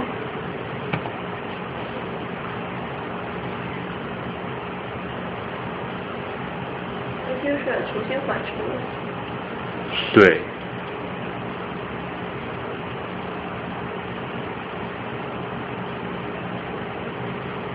实在不行就不放这个。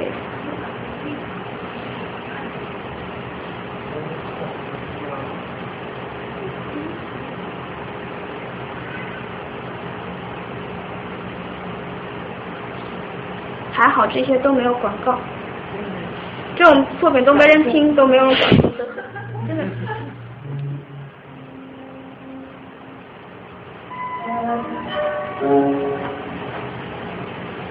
它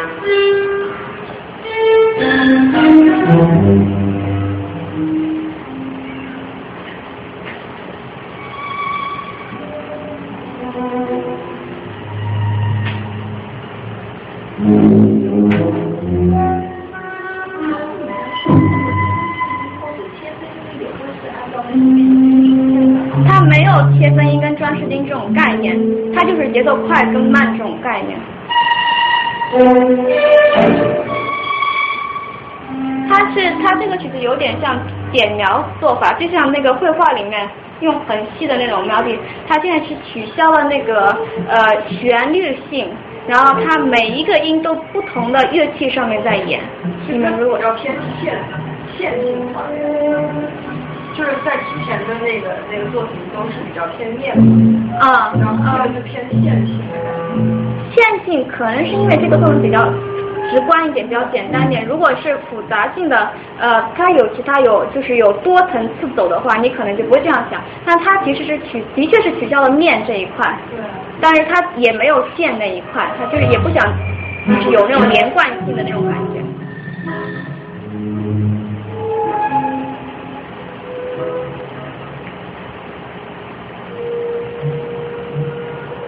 会有和声吗？没有，完全没有。这个你如果打破了那个旋律的那个调性的感觉的话，你可以说它有和声，但绝对不是传统和声了。和声什么意思？和声和弦的话，你真的要说和弦，它的确有和弦的，但是绝对不是我们以前能想象的那种，就是。对不是，我是说两个音同时下。它有的。那现在就是一个和声。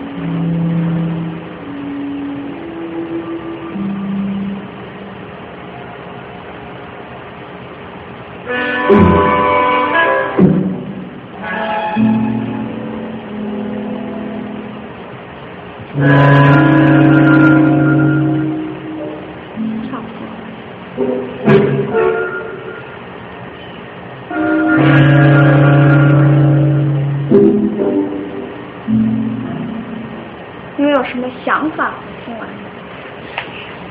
六七十年代那种欧美电悬疑电影里面。其实他们有很多人可能是用了。有可能是用了他们的一些电影因为它电影。这个就是这种乐曲产生让人不稳定，对对啊不安对啊不安定的感觉。对。你说他这个每个每个一个就是有不同的那个手乐器，迷宫。他选择这个乐器有什么讲究吗？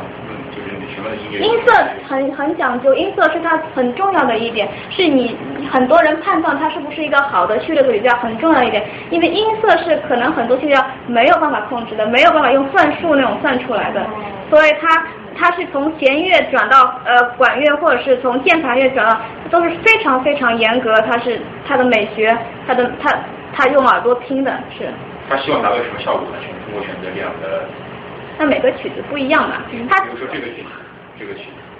这个曲子其实对每个人来说，应该听出来都是不一样的，应该。但是如果说对我来说，就是那种就是那种不不肯定式的，就是我一直在期待我下一个是什么音，我下一个是一个什么样的音色效果，那他每次都会给你一种惊喜，或者是他觉得你你顺了几个逻辑，然后突然又变化，这也是你如果能自己坐下来，那现在可能没有这么好视听环境，如果你能自己坐下来，然后听这样的音乐，你如果能经历整首曲子，那很多现代发言也不能像我现在这样放一点放一点，然后就停掉，很多也是个整整体嘛，像古典乐也是一个整体，即使听交响乐，你也是要听完四个乐章、五个乐章，你才能说这个交响乐到底是什么样子的，那也没办法这样去说这个曲子。那很多人听完以后，你可能听前面半部分，会觉得什么东西啊，然后后半部分就觉得哦，前面很 make sense，因为我后面是有这样回答前面的作品，很多人也会有这种感觉的，所以听。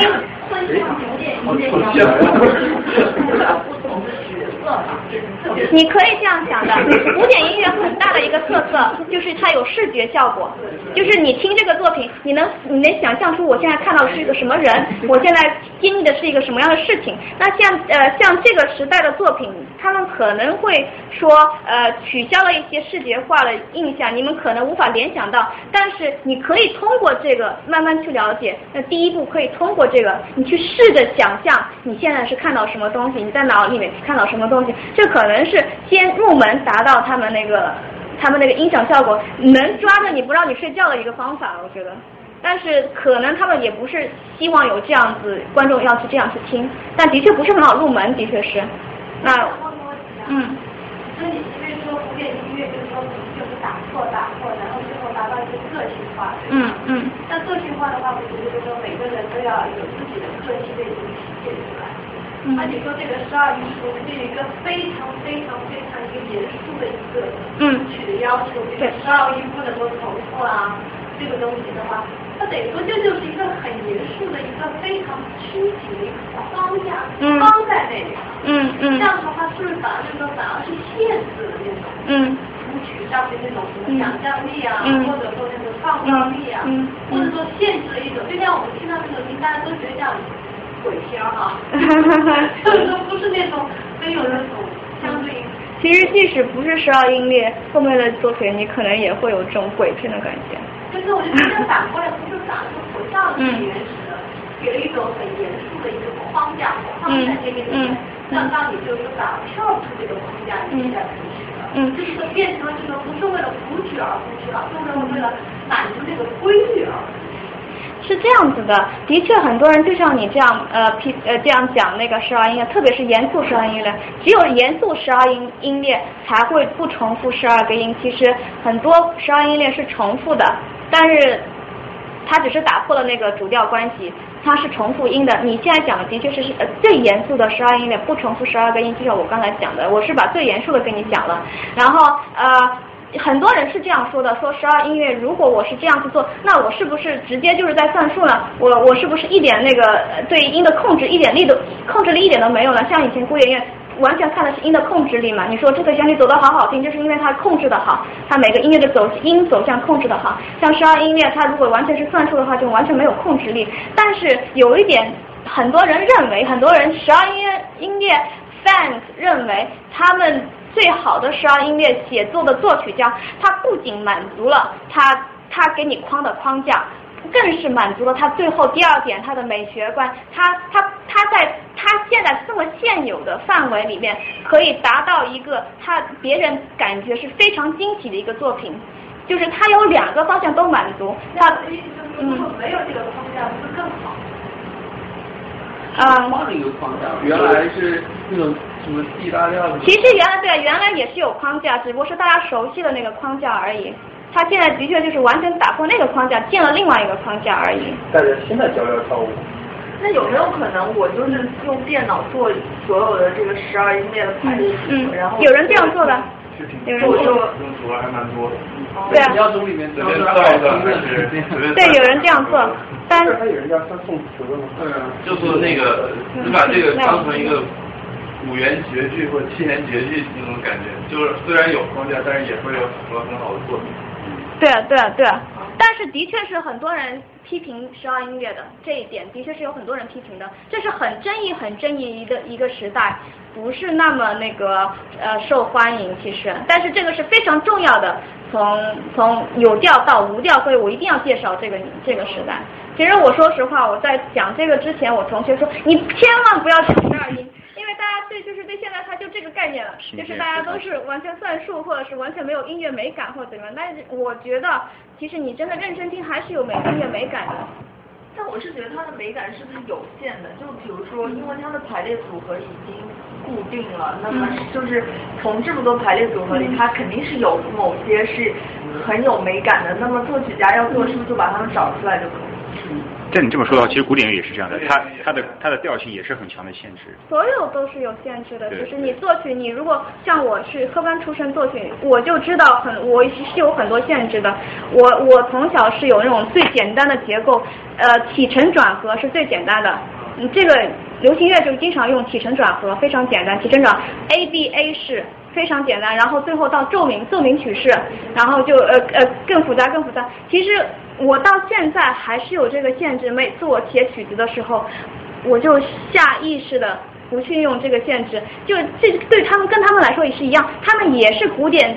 作曲家上来的，他们也是从晚期浪漫派、早期浪晚期浪漫派，然后一直到这个非调式，他们也是一路走上来。所以对于他们来说，他们也是之前有个框架，我打破这个框架，我现在再做一个框架，我尽量在这个框架里面做到我最好，就是这样。现在大家还是这么普及吗？现在是什么？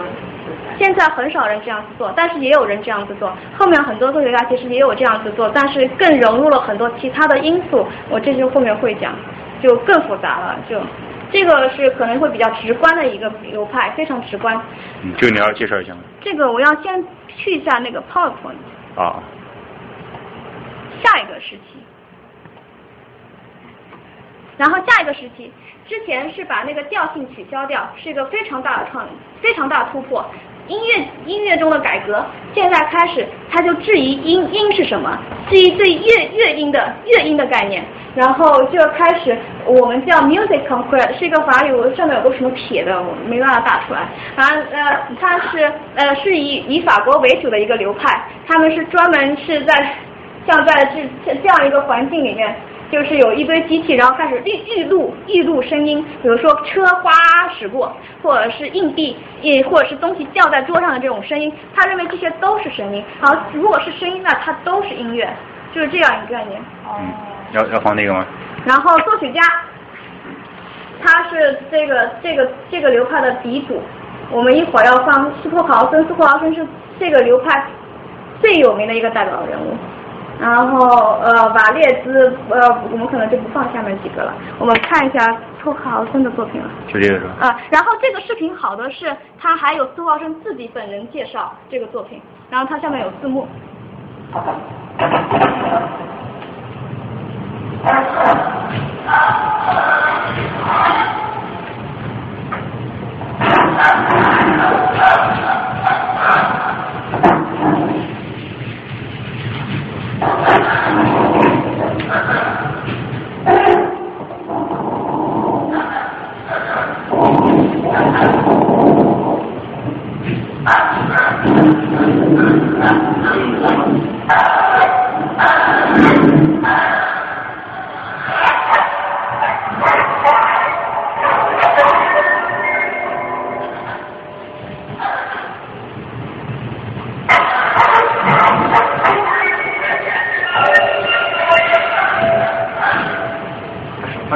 十一多十岁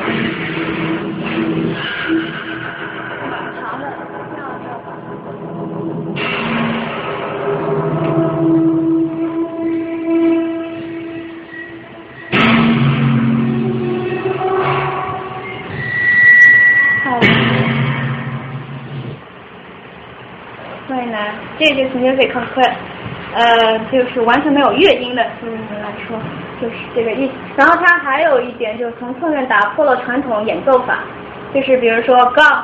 参参，我不是就要啪一下子轰就这个声音，而是它有很多很多演奏方式。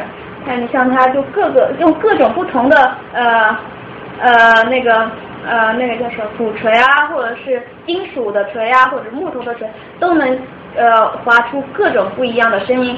这个也是当时呃 conquer music conquer 的作曲家非常大的一个贡献。嗯哼，对啊，你们有什么感想不？那个是这样子的音乐。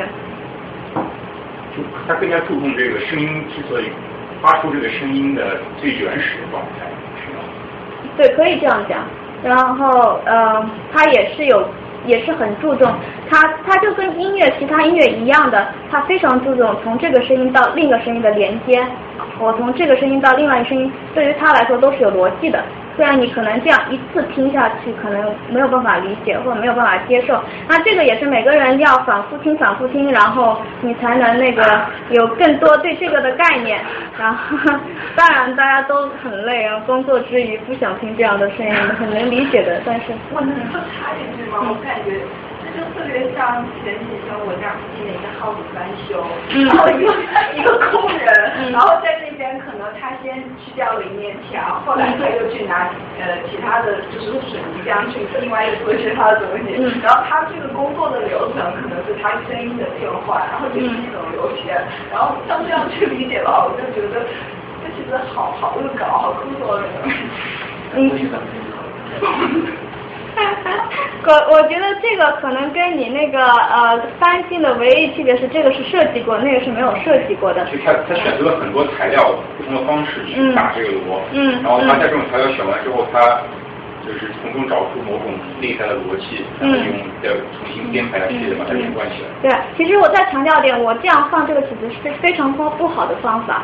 你需要非常好的 speaker，或者是非常好的那个 耳机，然后不是不是听那你还是需要很很安静、很很很很平稳的一个环境下面。你你要不就在呃音乐厅里面，就是一个很严肃的环境，或者是在家自己待着，然后拿很好的设备去放这个。你一定要给自己空出这个曲子大概二十来分钟，你一定要空出二十来分钟，你什么事情都不想，然后这样才去听，你才可能有能理解一点点这个曲子到底讲什么。而且你必须要先给这样的曲子一个机会，你不能说听着好难听我就不听了啊！这个这个是现代派拒绝了，就是很多人拒绝听现代派的一个最最根本的，他们坐不下来时间，他们觉得他们很忙嘛，一般人大大家都能理解，很忙很忙很忙，然后没有时间听那。除了流行乐，就是大家都听着感觉很好啊，然后就呃放松啊，然后我就觉得没有必要再去听这个。的确，有些人可以这样认为，但是如果你更有有一点点时间，如果更想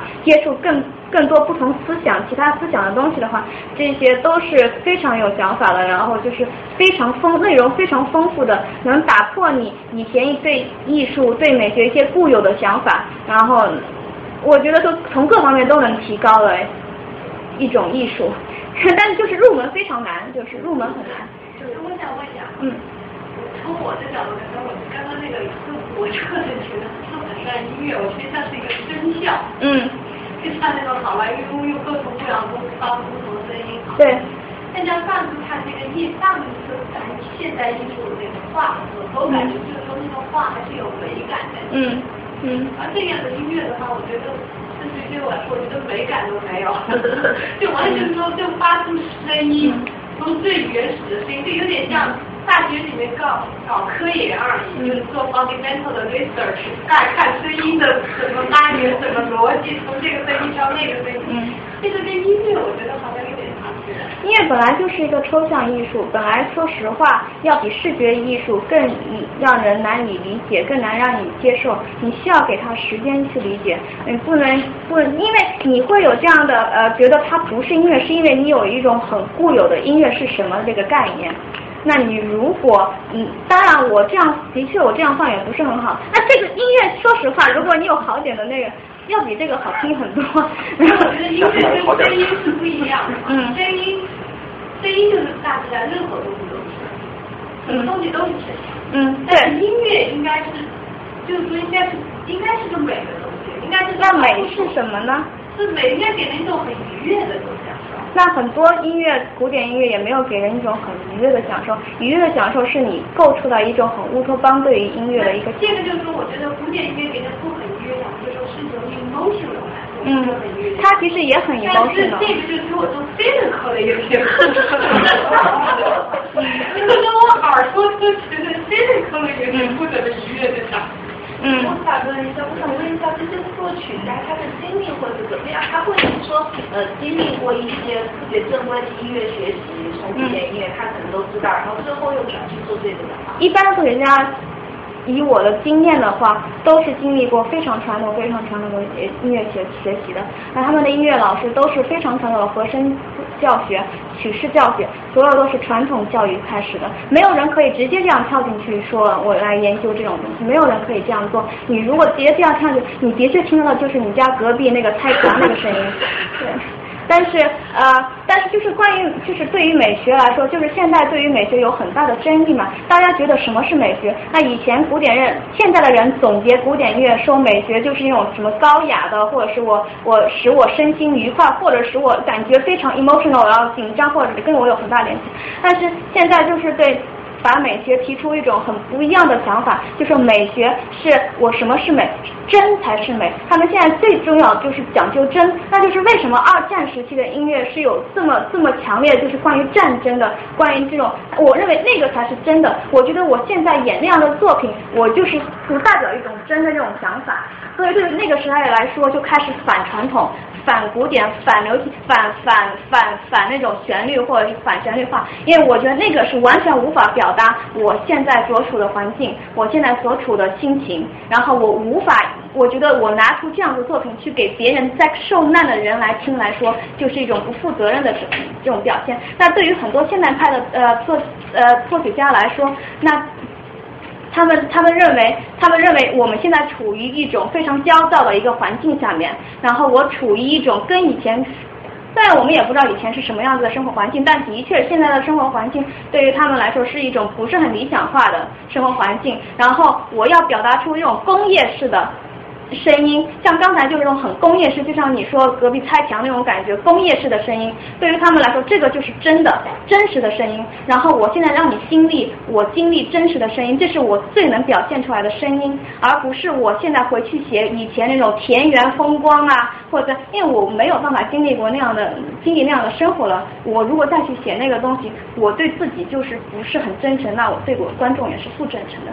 这是他们最开始的初衷，至少我是这样。认为的，对。他们提前要作曲吗？啊？他们提前要写好谱做好曲。啊，music concrete 不一样的是，因为这这些曲子当时还在实验期，所以它的谱子可能是呃它的声音之后，然后再构的一个谱子。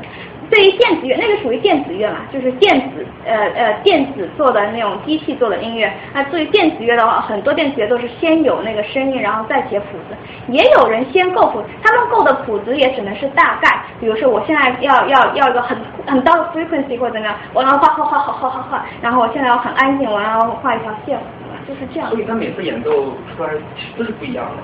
那个是 tape music，那个是呃 fixed tape music，它已经录录制好了，它已经预录录制好了 tape music，后面还有 live music，electronic music，每次都很多都是不一样的。对。他这种每天打杂敲瓜呀，他不能保证每次发出一样的声音，要这样子现场演奏的话，每次。跟跟流行乐的呃那个即兴演奏也差差不多，其实就很多电子乐后来后期的呃 live 电子乐的话都是。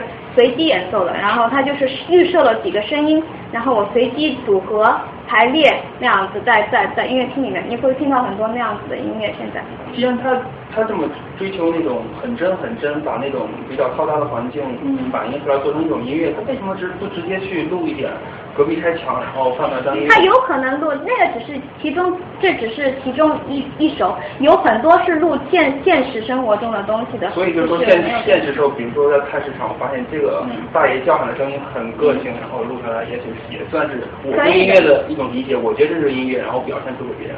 对，但是你不能对，的确是这样子的。你可以用那些声音，但是你对音乐来说，你可以随便做什么都可以。但是有一点就是，你如果只用那个的话，你只放那个的话，你就缺少了结构性嘛，你就没有构造过。你如果只有大爷在那叫喊一一个小时，然后我给你放一个放一个小时，那其实用的不是你的音乐。大爷大妈拼起来，然后。你可以的，你可以多层 layer 用美感的方式来拼。对，你你你你你不需要做出，就说现在的音乐，你不需要做出以前那种我一定要大小调，或者说我们要怎么和谐，怎么怎么样，怎么怎么样。但是你你一定要知道你在做什么，这是对现代派来说非常重要的一点。我作曲家知道我在做什么，然后我才能就是。给别人展示出来。虽然虽然我不是托克豪森，我不知道他这个曲他当时是怎么细节，怎么从这个音到那个音这样做，但是对于他来说，他是花了很长时间，一步一步走出来的。那像我们现在就没有办法经历这样子，我们没有办法，所以我说一定要经历整个曲子，就是因为这是这是六十年代是吧？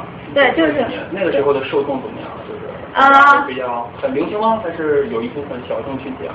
其实现在派一直状态来说就不是很好，然后就一直是他们叫精英艺术，不是很好的一个词，就是呃意思就是就很小的一个群体的人，然后呃自己在那自己搞自己的东西，然后自己交流，就是像像沙龙一样子，我们就经常像有这种东西自己交流。我这是我真的是第一次给不是学作曲的人，即使是。其他乐器的人也不知道这些作品，就是我这次是不不是给作曲人第一次讲这种东西，所以我可能有些地方讲的讲的太太长见识了。对啊，但是他但是他非常引导一他自己一种音乐理论和音乐哲学，是吗？就是对对对对，我我看到的是生生存啊，靠这个东西。看我们现状都非常好啊，但有一个机构，就是现在就是出现了，就是像学校里面是第一个机构。一般这些人作曲家，即使他再有名，他也在学校教书，各大学他们都在各大学教书。然后你如果去看，他们根本不是明星，他们就处于各各大学校。反正你去看他是某大学呃什么什么教授，某大学什么什么教授，一般都是积在呃呃呃呃呃这种 institution 里面。然后你很难很难做那个呃 freelance 那种自由作曲家，因为因为嗯，因为他们不跟商业打交道，完全不跟商业打交道，所以就很难做那种其他其他方向，一般都是做研究的。啊，然后你你长大了，像像我们以后长大了只能做 professor，你下面再教一帮学这个的东西，然后再长大再做 professor，就是这样子。对。这个知道，说做这个做曲的。跟传统来比，门槛是更高还是更低呢？这个这个呃，照逻辑来说，其实应该是更高一点。你你知道这些的，也都是知道古典乐的，然后你要有那个基础，然后再啊，也有人不是很那个，不不是像我就其实说实话，不是那么在乎古典乐，但是很多人是。就是非常非常古典乐基础上来的，然后他们，但是那个也有一个问题，就是那个方向的上来的人非常非常 believe 那个呃传统嗯传统和声传统音乐，然后他们的作品呃偏向于呃比较比较传统化，就比较容易接受。有有有那么一点点这种感觉，如果是你是这样子上来的话，你就会容易。但我是从小是，其实是我是从小唱民歌上来的，然后呃，我本身不是沿着那个古典那条线上来的，然后我一进一进入就是进入这样子的音乐，我一开始，然后我再回去学之前的古典乐，我一进去就是写这样子这样子，没有这么高深，但是差不多这样子风格的东西。但我之前是我之前有科班训练过，但是科班训练不是跟那个历史连在一起，就是科班写作训练，一直就从旋律开始写作，旋律写作，呃，歌曲写作，给你一个词让你写歌，旋律写作，歌曲写作，然后奏鸣曲是 A B A 制，就这样子传统训练的。然后后来进了附中以后，没有写到这么这么严肃，但是还是就是偏就是没有调性的音乐，然后。也是有很多，其实有很多流派，你们后来也会，我后面也会讲到很多流派之间的斗争，然后不仅是外面人无法理解我们，我们自己的人也无法理解我们自己，对，对，对，然后就是一个非常小众的，然后斗争不断，烽烟就烽火云连连的那种一个一个状况，就是对，然后我要接下去讲了。然后这个图片，我为什么放这个图片，就是因为很少有女性作曲家呃做这个，因为大家就觉得这个是男性的，从小从从从早从以前到现在都很少有女性作曲家，这个时候就开始有女性呃女性作曲家，然后开始参与这些东西，然后就是那个时候开始的。这是谁？其实我不是很知道这女是。我还以为这是特豪。特豪是特男的。然后，呃，就我就觉得这个图很可爱。然后我现在正好在也在做那个儿童现代派这种这种研究，所以我就觉得这个还蛮好玩的。然后没其实没什么意义。然后后面，然后后面这个这个开始就比较比较呃好听一点的，就从那个呃过于过于那个这个时代的作曲家，就是像像我们说的，开始反这种呃太抽象性的作曲。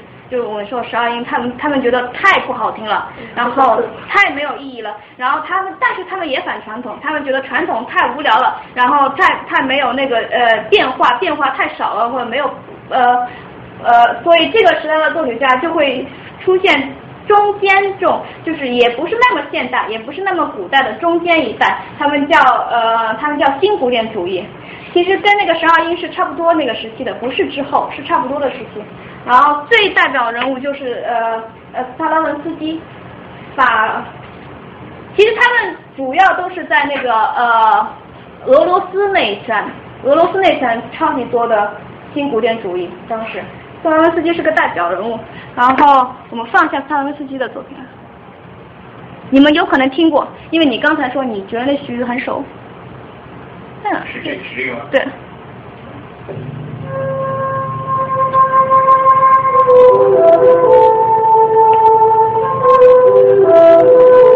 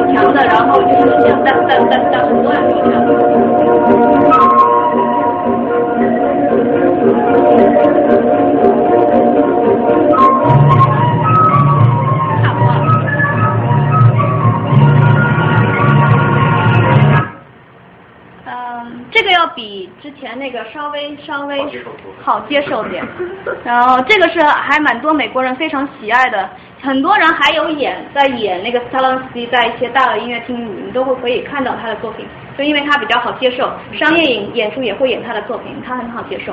然后嗯，然后还有就是新古典主义有有一派人有有一个风格叫做拼贴拼贴风格。然后这个也是比较好接受的一个风格，就是施尼特克跟呃贝里奥，贝里奥不是真正的新古典主义，因为它有一个拼贴风格非常有名，一个曲子非常有，所以我就放到这里面去了。然后这个是施尼特克的 Concerto Grosso，这个是他最有名的一首曲子，非常好听的一首曲子，嗯，真的好听。嗯，拼贴就是拼到一起这个意思。就是多个风格拼到一起，这种意思。啊，又放不出来了。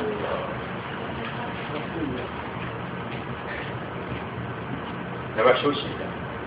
可以，我我想把这个过了，然后再休息。一下。把这个新古典讲完再休息，没多少。放不出来了。那就只能说可以。还休息一下。休息一下，大家休息休息一会儿吧。课间 十分钟。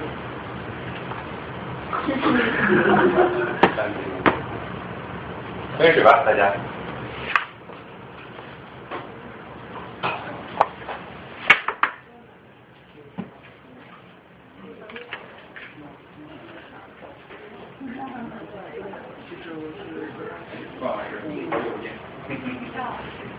怎么样？还挺好的。一开始就是室友还是两个室友。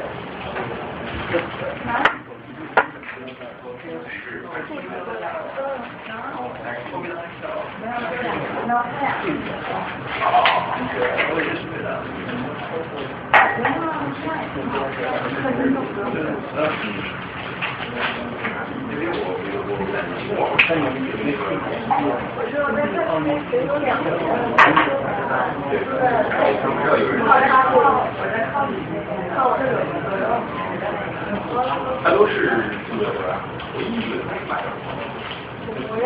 但是上次我问你了，这个上汤。前途暴露了。你们这脸圆了，好臭啊！我快认不出来呀。昨晚也看。昨晚在一起在这块在这儿唱不错，嗯。这养猫呢？嘚儿呢？就是关起来太闹了，太普通话了。关上这里。等会儿吧，等结束可以。之前能放是吧？可以可以。我已经上去了，他刚才放出来了。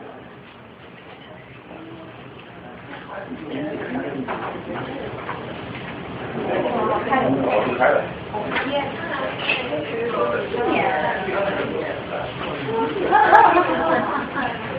这冰箱里还有几块？啊，你把那个。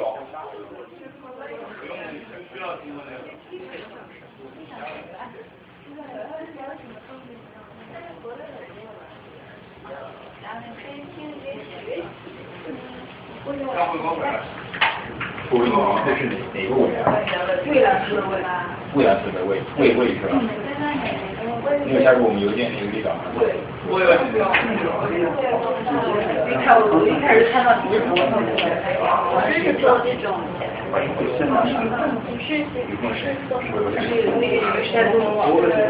对呀，他们转了几个，他们有名了。啊？好像有名了。我让我让他们转。哦。感觉报道我给他发信息，我说发布会就是那种什么发布会什么业余的消息，我说。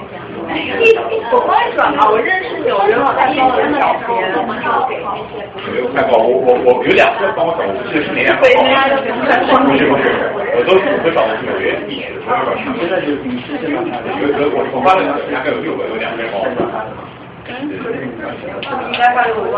呃，其实有。对啊，好呀好呀好呀，下次帮我转。因为每周都是这个时间。对对，现在计划是。赞助了吗？我儿子会这样。初初中之前加的，初中是错，然后后来就没了，已经了别的东西，然后是第九讲，哪个的？嗯，大提琴那个那个西方音乐那样的。大山，而且我更喜欢你那个不是交换过来的？我是两个对，是因为我们啊，到那个手指位上，就是我最近目前在做有那个关注到还有儿童心理啊，然后对那个现在因为接受能力。这这还有还有一个心理学。对啊，对啊。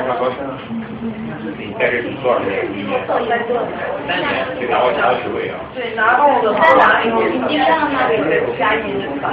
哦。会计研究生比较对对对，就是一年。我知道有建筑的研究生要修一百一百八十这样公寓了。是王宁吗？那是王宁吗？我下去讲。不知道吗，他们就说他考虑生活在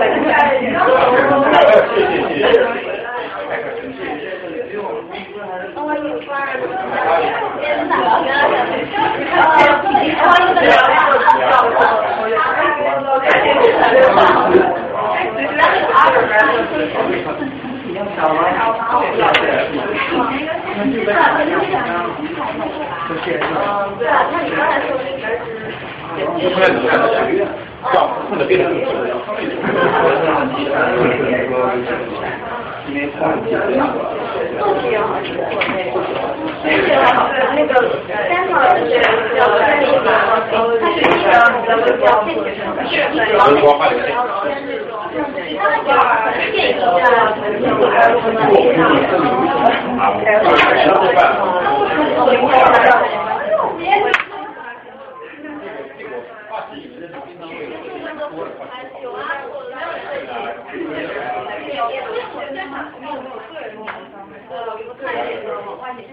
因为因为我在国内基本上没有接受，没有看到过有谁是我们都有做过这种跟外界有接触的，因为就其实是很难做的。因为我以前在密歇根大学做这个商业，咱们就是干两年半。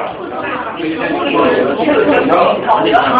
晚了，因为音乐实验，我后来是做做做这个，我做到那些老师啊，做学校都是专业专业比较多嘛，呃，所有的大学，只要你有的是这种专业，都是做这哈哈佛、哥伦比亚，只要是个大学，然后毕业生的做出来都是呃呃呃那种保守主要纽约这边比较个人比较喜欢，大家会有哥伦比亚的哥伦比亚后来我后面会讲，就是说电影电子的，然后哈佛也是那个布达布达佩也是，然后呃斯坦福也是，然后这个公的任务没必要，然后就就各自的比较不一样，但是主要在做的两边是我们的我们的软优厚的软但是最主要的，现在讲讲到好几天来就我们的。口资料两室两室一厅三千多，好的要这里是吧？也是现在现在是一比一是吧？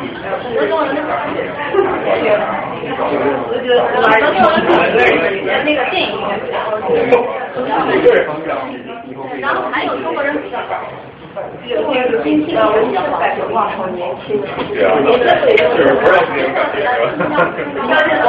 是吧？我后来岁数大了，因为你看，那寝室也是那种感觉大家特别是小学，但你觉得，然后就是很基本，每个寝室都不一样，然后寝室也很多少，有有好多是跟他礼物一样，就跟你们现在是这个很简单。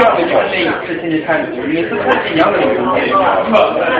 现在看，因为现在看到后面就就杂，音响效果非常不错，不是拍完这个礼物，要拍好多次，然后从不同的角度去拍，所有的对，就是这俩是因为因为这样的，是为了一会儿接近，就是说说他说我讲的，这边有很多的银行，这边写的方法也很方便。我是瑞士新的。我其实没有很好的耳机，我就是就是隔音要好一点，然后就是不要用低音太高音太强，要比较真实的耳机。我听着耳机没有没有啊，你也是啊，我没有那么认真。对对对，如果那个真实的耳机是最好的，你能知道，你能记住记，能听出比较适合。因为我走的就那个班，你知道有这耳机没有人怕的，但是我这个这是学了学了四年的话，我知道。我可以讲，我个人印象，我觉得好一点。哦，我我的本科在上学，然后那个时候大学毕业有拿到一个很大的 offer，然后在继续吧，同学们。等一下，等一下，我先给大家看一下刚才。我先看一下那个直播情况怎么样，估计都没人了。好烦呐、这个。告诉你带宽不够，资源不够，不停的跳，烦。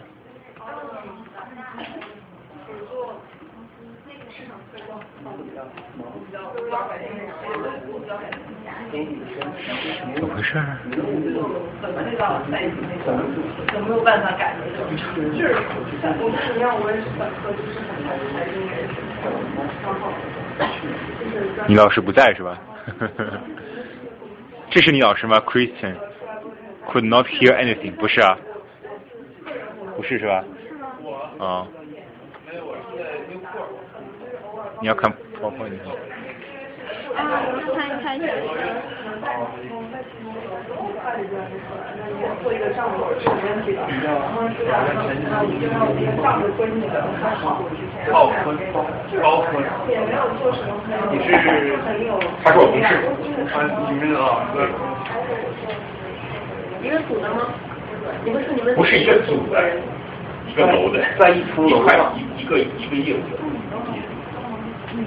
地理位置比较接近，下周业务关系比较远，但地理位置很远。下下周我就走了，我去另外一个楼了。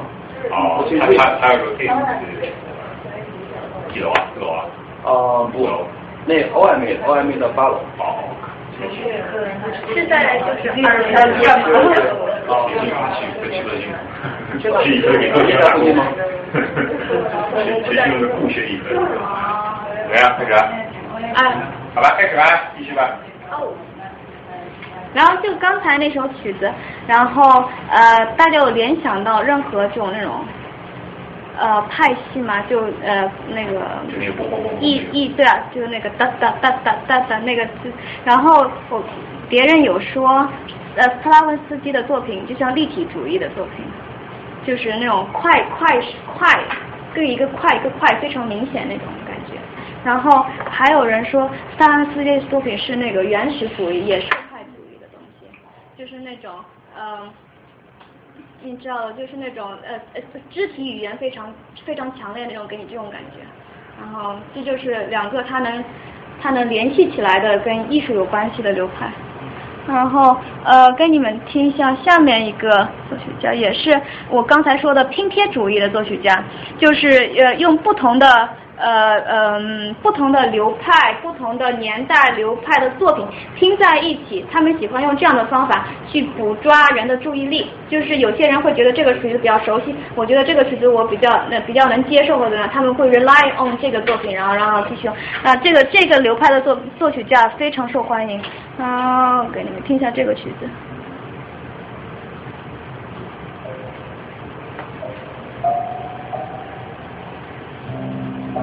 太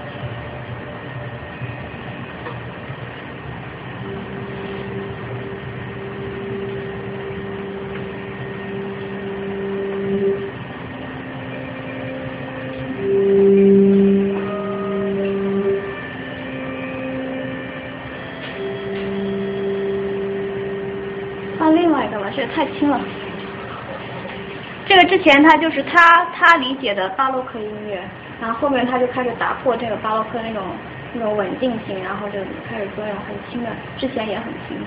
他那个那个巴洛克那个那个那那种声调，他是拿那个预制钢琴做的，就是钢琴里面有杂音，你们听到就是不太和谐那种声音，它是有预制钢琴，就是钢琴里面放那种钉子啊，放金属啊，这样做出来的。啊，这是另外一个作曲家，呃，这个作曲家不是这个派别的人，但这首曲子非常有名，然后这首曲子也是一个拼贴主义的作品。哎呦。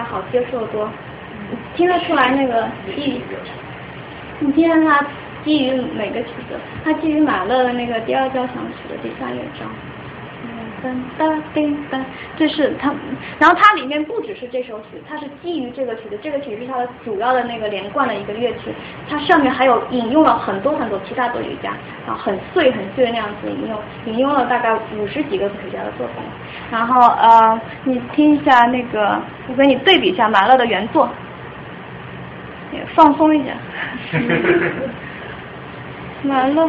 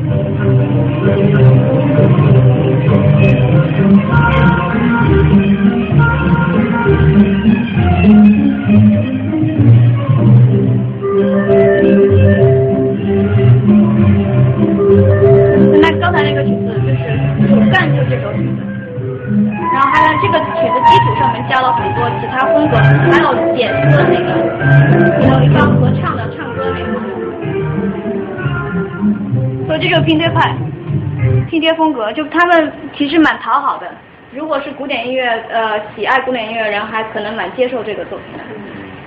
而且他是沿着这个作品走，然后呃，所以刚才介绍的新浪新新古典主义是比那个我之前介绍的 t r o p t o n 要比较好接受的一个乐派，然后下面介绍一个更更容易让人接受的一个乐派，呃叫呃 minimalism 也简约派。你们经常看到他们的身影，其实。那很多电影就用他们的作品。呃哦，这个是拼贴派。就我放的这个，这个也是个拼贴主义的画。然后他们就现代元素非常强，很多作品现代元素非常强，要接受最近大家最最最关注什么东西，他们跟政治也有很有关系，很多作品是跟政治有关系的。然后呃嗯，简约派。是非常容易让人接受的，它的福利就是很简单的。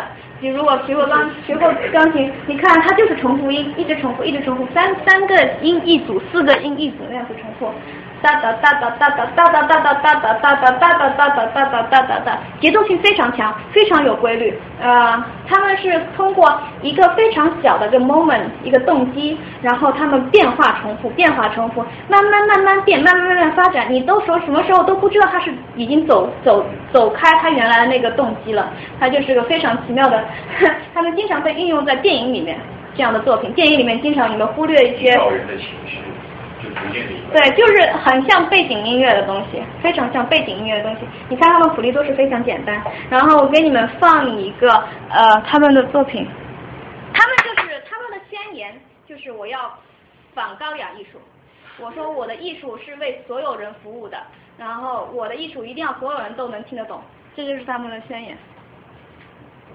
他呃对，然后这是一首呃这这个人叫呃。对，这个这个是歌剧，叫《爱因斯坦在沙滩上的爱因斯坦》，这是那个 Philip Glass 的代表作，他的一首歌剧。然后这个版本我正好找到这个版本有解说，所以我觉得还蛮好的。不知道这有没有广告？有可能。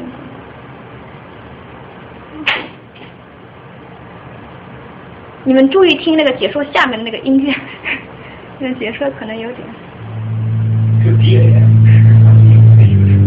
对，是一个功夫。演员他非常好的话，有点在上影吧。啊，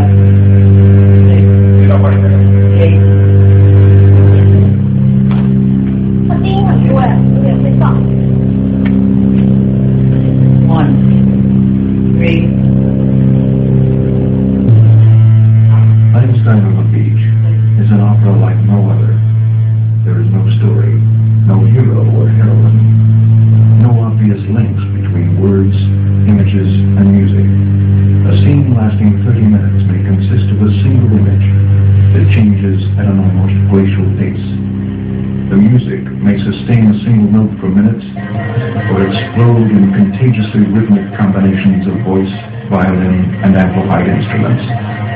It is an opera where dancers are the featured performers. The American premiere of Einstein on the Beach in 1976 changed forever the image of opera.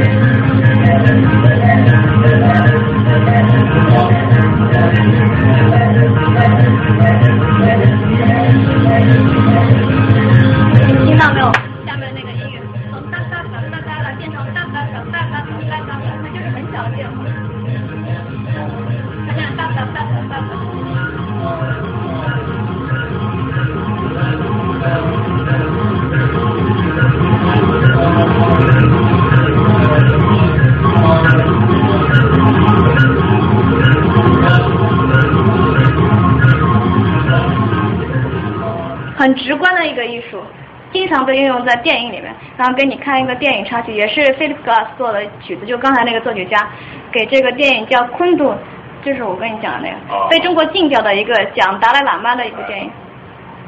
他本身是个佛教徒，所以这是为什么他愿意给这个呃电影配曲。这是这个的那个预告片，你可以找到整个电影在那个 YouTube 上。没播放。没，哦，没播放。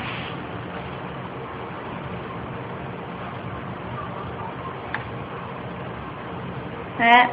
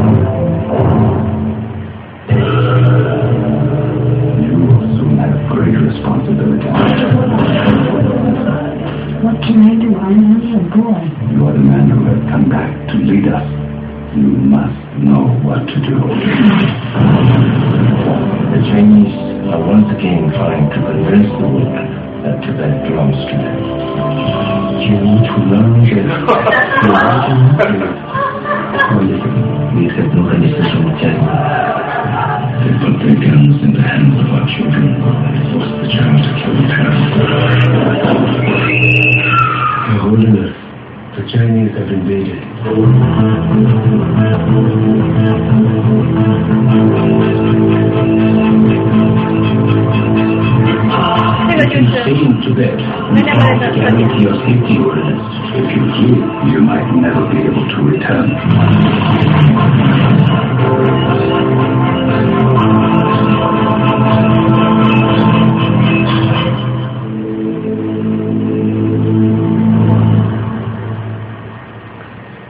就 minimalism 就经常会被电影使用，因为他们够简单，够容易接受，然后经常会被嗯直接忽略掉，因为就背景音乐一样子的，所以就很多人很 对，很多人就会用 minimalism 作为他们的电影音乐配乐，这个就典型的例子。还有就是魔术师，就前段时间很流行那个魔术师，也是 Philip Glass 给他们作曲，也是 minimalism 的作品。啊、我就不放了。嗯、你们有兴趣可以去找。然后这个电影就完全是美国式眼光看看看台呃那个呃 Tibet 问题的，所以呃你们想看可以看看。呃，然后下面好简约派就介绍到这里，然后下去没有多少了啊，大家坚持一下。我们打断一下嘛，嗯我想问一下，呃，在讨论音乐的时候，我们会讨论新西论里面的伤吧？什么？就是信息论里面的商，因为我现在是在学语言学，然后他就会是说，呃，符号，语言是种符号嘛，嗯。他说符号涵盖的意义是会有一种商在里面，它涵盖的信息量越大，哦这个，商那个 entropy，啊，对对对，嗯，它的那个就是它的那个不确定性越高，嗯然后它所呃它所涵盖的信息量越大，嗯所以中文的商会比那个英文的商要高一些。H 比较高，就是它的无规则度高一些，然后它表达意义就是通过很更少的词去表达更多的意义。然后你刚才说那个 minimism 的时候，我就想到了，因为在语言学里面讲那个长斯基的语言学派的时候，它最重要的一点就是 minimism program，就是讲那个语言的商，然后语言的那个就是它最少的嘛，除了去限制这个语言，会不会就是因为我觉得曲谱这种东西也算是一种符号嘛，嗯，或者说音乐里面会不会也讨论说它这曲谱的那种变化规律和它涵盖的那种信息之间的关系，会不会有讨论进去？我就随便这么一想哦，我不知道是不是有。呃，我理解有点，你说 minimalism 这样一个，它它你说每它信息量涵盖的，跟我没有没有很懂，那就是这个上。就他们是这个非常的就是说，就是同样一段一段信息中，可能涵盖的信息量有多大？对对，就是同样的一段曲谱，或者说那个他们做出来的那个涵盖的信息量会差一些。就相当于限制更多，所以你因为它简单重复嘛，所以对啊。我会有一点这种感觉，就是说它的那个它的音符、它的调会更少，所以它的信息量或者它的感情的那种给它的那种东西会更少，会不会有这种情况在里面？是有的，但是这这个可能也还有很多，就是像美学上的，可能不能这这光光这方面说法，那还有很多美学上，如果是你是呃 minimalism 的那个粉丝，你可能就不会这样去想，然后他们就会觉得它里面一一它就是因为通过这样的一个长一个一个动机长时间的那个重复，然后它达到了信息量。虽然不是很理解这个信息量的问题，但是但是不能说呃不能说它信息比较少，我觉得就很难说它信息我觉得这个可能太不是语言学，因为语言它是所谓信息上，就是说你给你一个给你一个信息，它能产可能产生歧义，所谓歧义不太相近的信息有多少？但是但是音乐这种本来艺术就是一种完全个人再创造的一个过程嘛，所以我不可能说我给你一段音乐，你能再创造出多少？不是，在信息上是依赖于定义。你所谓的商就是物理中的商，就是意识上的。那个对，但是比如说，比如说你语言学，我跟你说一句话，这句话跟他容易跟他产生歧义的，就有多容易产生歧义？但是信息论里面的商的计算公式和热力学里面的商的计算公式是一样的。对啊，就是它的产生歧义越来越是吧？不懂，我听不懂。就是它多，就是你多大就是它相信。我没有。对，但是我的意思就是说，这种作为艺术，作为一种就是个人创创造的它本来的这个是无限的一个一个可能性，不像语言，它意义是有限的。我对你的这个上音乐的上也是这样。我我我我我再去找一下，我因为我这个也是这个学期刚学这个东西，所以我就一下想到了，或者说音乐的乐谱里面也会有商这种含义的，因为物理里面是所有东西都有对，我觉得商可能只是一种信用体系，就语言包括一定的一种体系，和物理也是给定体系。像这种就是一种开放的思考，可能你说意义的定义的个数有多少可能性或者对吧？很难去。所以我就问他有没有说是定义音乐里面的这个。我从来没有这样去想过，但是我确定肯定有人这样去这样去研究过。但是呃，目前为止我没有听说过有人拿这个方向去理解音乐。对我可以去帮你去看一下有没有这方面文件，我绝对看肯定有人专门这样研究过。但是我我我不知道，但是音乐因为音乐学跟很多其他学都有很很有关系嘛，跟语言学各方面都很有关系，所以肯定是有音乐学家是有研究过。当然我作为作曲系的，我好像似乎我不知道，我我可以去看一下，我之后可以给你看一下，看查一下去。但是我反正我不是很知道这个方面的东西。然后呃接下去呃然后嗯，对，然后简约派就弄就就完了，就差不多那样东西，简约派没有什么很很很高深的东西。然后平谱派，平谱派是点乐派，其实很多也是跟那个呃呃有点跟电子乐有关系，很多东西都是 MIDI 做或者怎么样。啊，这个也是电影电电电子音乐，但它电子音乐不同的就是它是分析那个呃音的频率啊什么的，它是拿拿电子软件。去呃构构出这种，然后先视觉看出这些点，因为有些地方你耳朵是听不出来那些区别，然后频率啊什么，他先用那个电脑计算出这些东西，然后再以这个基础上做做曲子，所以他的作品就更是取消了很多就是那种曲调调式啊什么，就完全他是从音的基本音是音的最基本上开始入手的。就是音色也是在包括里面的，它音色也是有。我虽然不知道他们是怎么算的，但是它是各方面都在算。它比如说一个发音，它它有一开始下去，然后它有节奏，它有音色，它有音高，各方面都有，它是每个方面都在算。所以呃，给你看一个呃，不能说是个代表作，但是也是个非有非常有名的一个作品。呃，刚才三个就是那个代表人物，然后呃 g r i z e 他是一个这个方向。非常有名的一个法国作曲家，这个这个派别基本是法国派别，就非常色彩化的，非常色彩化的一个快别。他的这个作品是根据长呃长呃长号低音呃，它是哪个音来着？低音 E 也不知道是哪个音。它是通过它是那个低音 E，然后。他一个一个演奏家啪这样吹一个音，然后他拿电脑去算这个音的那个它的流动方式、波形方式，然后它的那个重音在哪里，它后面的尾音是什么样子，然后这个曲子就是根据他他观察这个音的动态呃写的这个交响乐作品。演奏它是电脑算出来以后用配器对。然后这个嘣嘣嘣，就是它一开始这个音出来，一开始的三个那个，呃，我不知道这叫什么。反应。三个反应。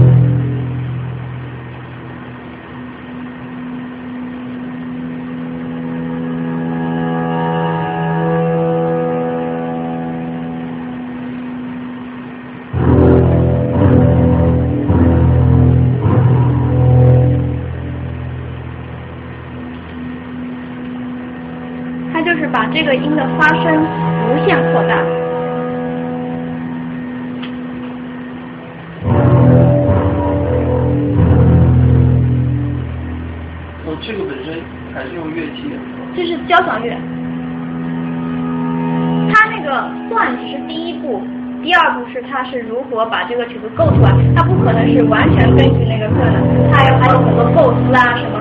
配器是非常重要的，它是个非常厉害的配器。配器的意思就是你在哪些音上面用什么乐器，它是非常厉害的一个配器师。他？研究音的本质。就是就音的音色。就是让你直接感受这个音，就是这个意思。比如说你一般经历曲子，你是经历一个一段什么乱七八糟很多很多组成。我现在最小的一个一个一个元素，我让你直接感受我这个音是，我它这个这个例子是圆号呃长号上面的那个呃低音 E，我让你感受这个 E 是怎么出现的。那它一个音发声有很复杂的那个。对啊，我们就是说它它现在长号这个低音，它录下来把它做成平谱，把它波形给画出来，然后第二步。第二步，他开始就是他他他他根据他怎么画一个你一个音出现，它有节奏的嘛，所以发一下子有节奏，他把所有节奏无限扩大，所以你就会听到有很多细节节奏，然后他的那个半音无限扩大，然后你就会看到那些半音，对对对。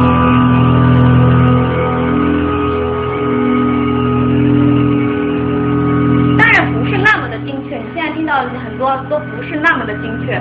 但是这是它原初的意思。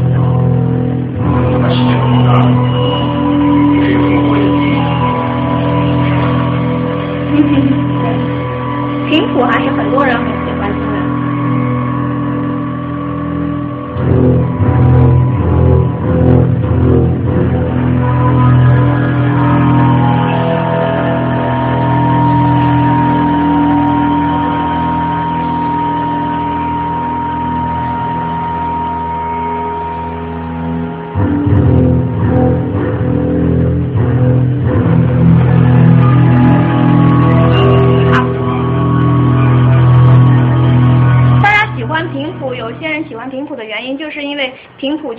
直接的联系到了就是人的听觉习惯呐、是各方面，所以他们觉得就比较更靠近原声音原来的本身的样子。呃，另外一个频谱作曲家，这个作曲家是非常讲究色彩。如果说 Grisey 是比较重视它的形态，那这个作曲家是更重视它的色彩泛音上面的泛音。没什么可视化。呃，他的作品通常都非常好听。他他也是做那种把声音放大吗，频谱的，嗯也是把一个声音放大。他是可能把多种声音放大，一个声音放大只是那首曲子的做法，然后这可能会轻了。直播器。就这个人把他那个视觉化了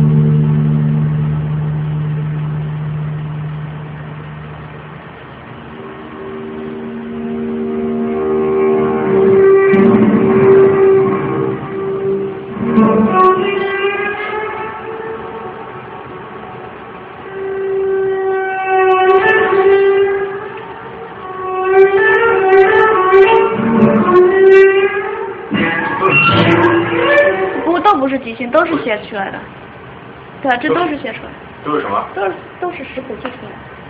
你说我我说什么乐器演奏来的？哦，刚才是大提，啊，还有其他乐器。他是，他就非常喜欢用大提、小提或者是长笛，就超级能能出那种泛音练对的那个乐器。啊呃，所以呢，呃，对啊，他相对于其前面一个乐呃作曲家来说，他喜欢用比较高音上面音音域的东西，就听上去就比较悦耳一点。然后呢，嗯，然后哦，你们觉得这个要比前面那个好听吗？更自然。更，我觉得是更悦耳，我也不知道，反正很多人喜欢他的作品，叫 Sarah Apple，就看一下 Sarah Apple。嗯，然后我之后就总结了一下各大国家的那个风格，就之前你们听到的，就是我只说现代派，不说前面的。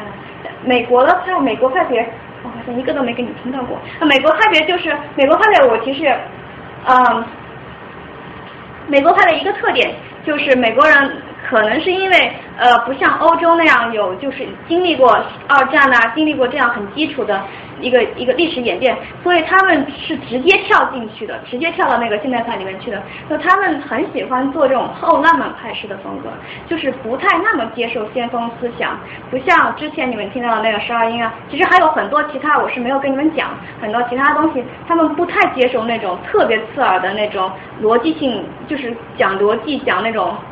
嗯，就对啊，逻辑性要政治性很强的那种作品，他们比较后浪漫。后浪漫什么意思呢？后浪漫就是那种比比浪漫派更要和声复杂，然后更要那种和声基本上就是每一个小节都在变，每一个，但是它还是有那种调非常调调性的调的感觉还是在的。所以他们就是美国派，美国呃，他们有一个组织叫 American Contemporary Music Alliance，这个是他们非常非常重要的一个组织。然后像美国很多音乐学院，像呃茱莉亚音乐学院，是 Curtis，你们不知道这个，他们都是像是这个风格的，是各风风格的东西就比较保守，总体来说比较保守一点，比较容易接受。你如果去卡耐基，如果有听到现代派作品的东西，一般都是那个风格的美美国浪漫后浪漫派风格的东西。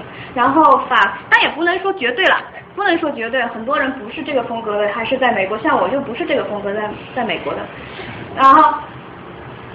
也有，但他们这个风格也有很偏激或者怎么样，但是总体来说是这样子。然后法国就是你刚才听到的那个呃 s a r a h o 就是法国的，法国是色彩性非常强烈的，然后他们非常浪漫式的，很喜欢写泛音，上面那种高音区浮在那里，因为他们有个 Earcom，这这个这个是一个很重要的电子乐中心，所以那边的电子乐非常强。这是最全世界最好的一个电子乐中心，他们是专门研究电子乐的。然后刚才那些呃那些那些电，刚才那些频谱的设计啊，什么东西都是他们那边，他们都是这个地方在那做研究。然后很多电子乐软件也全都是在这个地方出现的。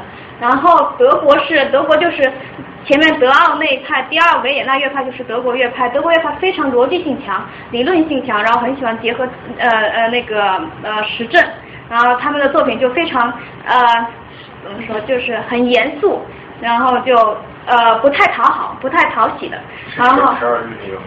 十二律就基本是德国德国派的，然后那个后面还有很多新复杂派什么都很多，就接近德国那边。然后后面很多那种就是以以以声音为主的都是德国的那边的。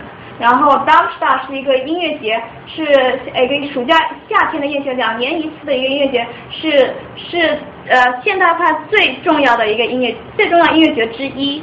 是很多很多大师，很多现代派爱好者，每两年都聚集在那那个地方。如果你说想知道哪里现代派人最多，就那里，那里就是最多最多的。然后每两年一次，然后我去年去过一次，然后就是你平时真的见不到那么几千人的做现代派的，对的对的。然后现代派演奏家、现代派音乐的人都在那边，嗯，这个是他们最重要的一个呃音乐节。所以那德国就逻辑性比较强，俄罗斯俄罗斯现在就。有可能是因为我在美国很少看到俄罗斯的作品，然后俄罗斯的人虽然让人有一种感觉后后古后后古典主义，就我们刚才讲的那个后古典主义都是俄罗斯派那边出来的，然后他们就他们的基础就比较扎，他们很喜欢讲基础，然后就那种古典基础就比较扎实，然后他们他们旋律性很强的，像 strong 就是刚才哒哒哒哒哒的那个就是那个像像原始派那个，他们就是俄罗斯那边的，俄罗斯那边喜欢搞这种东西，他们不是很，他们好像也不是很讲浪漫，也不是很讲逻辑，也不。不是很那个，反正就是他们喜欢搞那个，他们就比较保守一点，他们就比较呃叫什么守旧，不能说他们保守。嗯，然后还有其他一些，这些我就没有讲了，这些就可能就呃更复杂一点了。然后呃，说那会是呃复杂派，复杂派的就是呃那就那就那。就很难解，他他是为了他的谱变非常非常复杂，他就是演奏员几乎无无法演奏，节奏非常复杂，音非常复杂，无法演奏。然后他们他们是为了给你造成一种你无法演奏出来之后的一种困难感，然后就是那种，但他他还有其他逻辑了，这个是你最直观的感觉。然后 John Cage 是个很有名的，应该很多人都知道，他那个四分三十三秒，知道吧？就是那种在音乐厅里面做四分三十三秒。一个声音都没有，他就是演奏员，呃，一个钢琴家。一开始的第一个版本就是一个钢琴家坐呃走走走走走走到台上，坐在钢琴前面，呃，琴盖打开，然后就这样坐着，四分三十三秒，四分三十三秒，然后下面的观众一开始的时候，一个声音一点声音都没有的，因为是一个 classical music 呃 concert，然后一点声音都没有的，然后后来开始过了一分钟，开始下面有躁动了，啊，什么情况？什么情况？那个人是不是在上面睡着了还是怎么回事？一点反应都没有，一直坚持了四分三十三秒，然后他然后把瓶盖盖上，然后他起来谢了个幕，然后走了。这就是最最有名的概念性音乐。就完了，音乐会。音乐会应该还有其他曲子，这是其中一首曲子，是他当时非常郑重的一首曲子。这首曲子。这叫四分三十三那我也可以去做那个弹钢琴。你可以的，任何人你都不需要是钢琴，你就拉个你你比如说是你小提的，你拿你拿个小提，你就这样这样站在台上，你只要是在台上在这做这个事情，你就是在演四分三秒。但是你一定要有一个卡钟在告诉你现在是四分三十三秒钟，要不然你有个它有个钟的，它有个。不是，他一开始设计这个时间？哦，他可能是他，我觉得他其实有点随机，他其实还搞随机音乐。John Cage 是一个非常受争议，他是美国人，他非常受争议，他就是做这种概念式的，然后就是呃实验性音乐，实验性音乐，然后他还有我刚才跟你说那种客厅音乐、生活式音乐，他这样搞这种东西，他是他很多人说他不是作曲家，他是一个作曲理念呃呃哲学做音乐乐哲学家。音乐哲学家，他是在挑战人的思维。那四分三十三秒那个 silence 这个这个作品最大的贡献，他是把呃 silence 沉默提升到了一个可以在音乐厅里面演出的一个高度。就是之前的音乐很少有音乐说可以能，你知道很多音乐不是很重视 silence，它不是很重视停停顿或者怎么样。一直我说有声音才是音乐，但他现在说 silence 其实跟音是一样的重要。客体变成主题。对啊，对啊，他对啊，对啊，他就说 silence 非常重要。然后他，但是这个曲子到现在还是很受争议，人家说他不是作曲家，但是不是作曲家，只能说大家自己自己鉴定一下。然后格式温，我我本来想可以可以，格式温就是有些作曲家跟流行乐结合，特别是爵士啊，像这方面。那格式温是他是代表人物，然后他是比较早的一个人物了，其实。啊，你们应该听过他那个。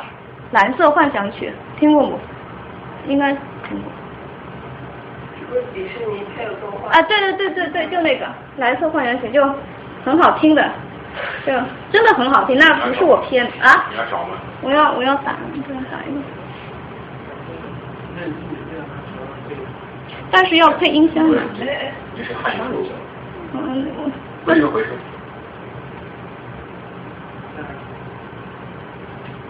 这个是真很好听，就是好听，门槛比较低。对，因为它是跟爵士，就是完全一个爵士。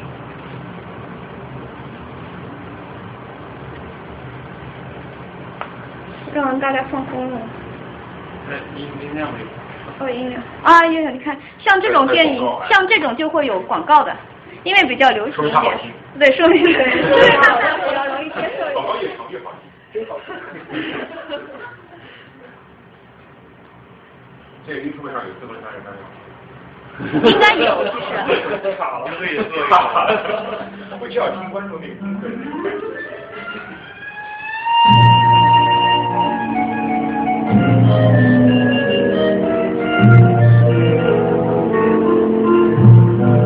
他今天就是把爵士当成 classical 的演。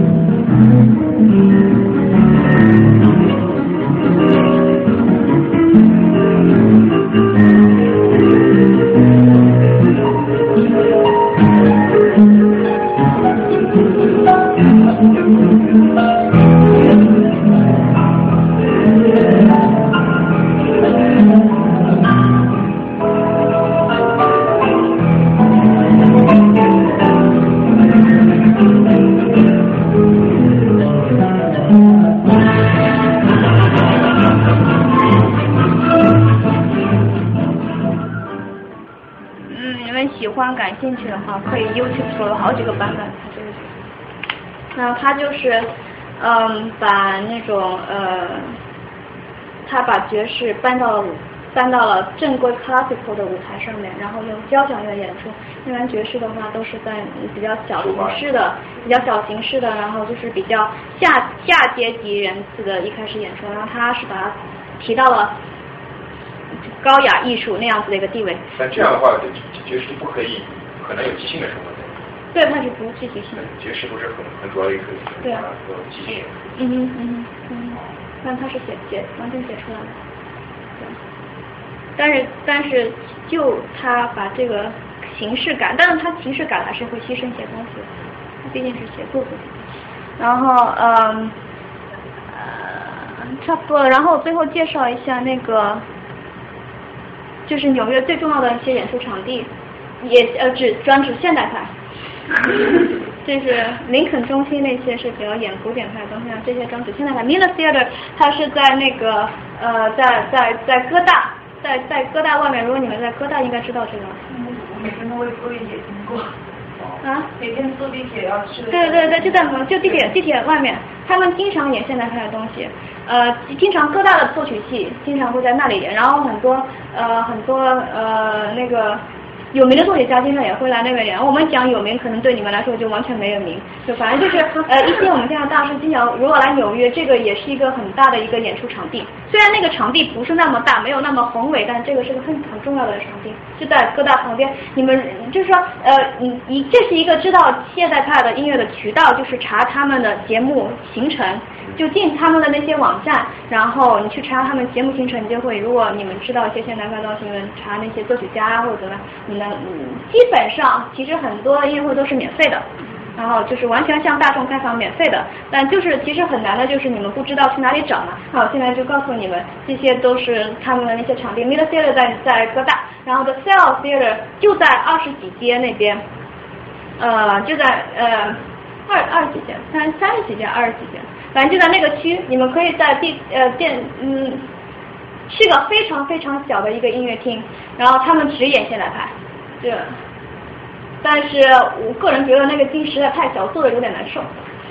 然后 The Tank 在时代广场旁边，他们其实不止演现代派音乐，他们也演现代派戏剧啊，现代派各方面的东西。他们他们也是一个呃没呃呃呃非盈利性的组织。然后其实你你。我们都可以完全可以自己投稿，如果你有什么作品，你都可以去投稿到那边去。如果他们接受，他们可以免费让你演出在那边。在 The Tank Theater，他们经常会有演出。呃，Roulette，呃，rolet 是在那个什么，在在布鲁克林一个蛮还蛮大的一个音乐厅，是专门演现代派的。然后他们也是，这些都是 non，就是这些都是非盈利性的音乐厅。这是在这是在布鲁克林很重要的一个布鲁克林最重要的一个音乐厅，然后这个是个新兴起的一个音乐厅，现在开始演现代派的东西，我好像也在 Midtown 哪里，现在反正也是有点点像那种电影院似的，你进去，然后它它那音频效果也蛮好。Terry 以前是什么文化中心啊什么玩意的，他现在也接一些，他是一个日本日本日本组织的一个一一个一个场所，他现在也有接那些现代派的东西，呃如果。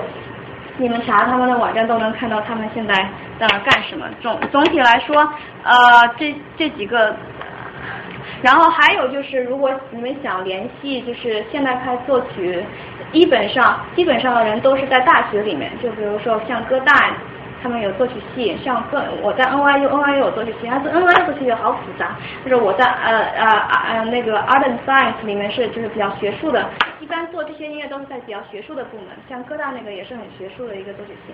呃呃 NYU 有一个 Stanford，他们是比较做电影音乐音乐的，那我们是做学术的，我们只能指我们这个学院。然后还有还有那个什么。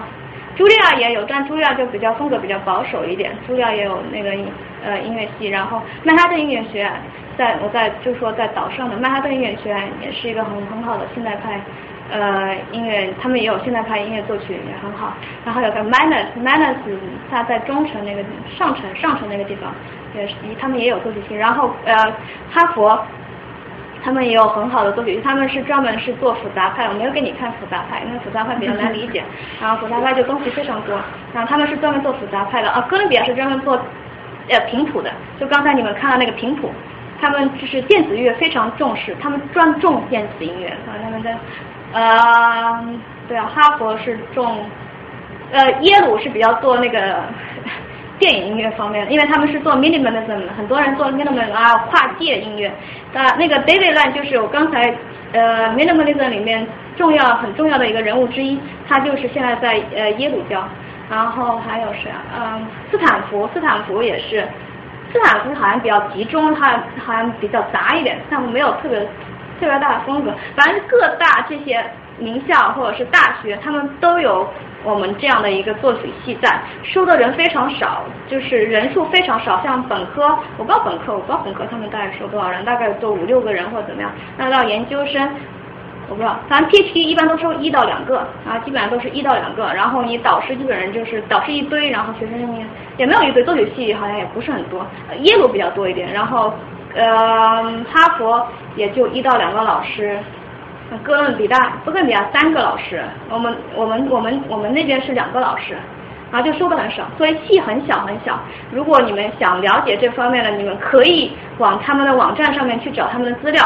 就是他们作曲系的资料，然后看他们有到什么演出，这些都这些人都是未来我们要关注的一些人，就是，因为只有我们在做，基本上。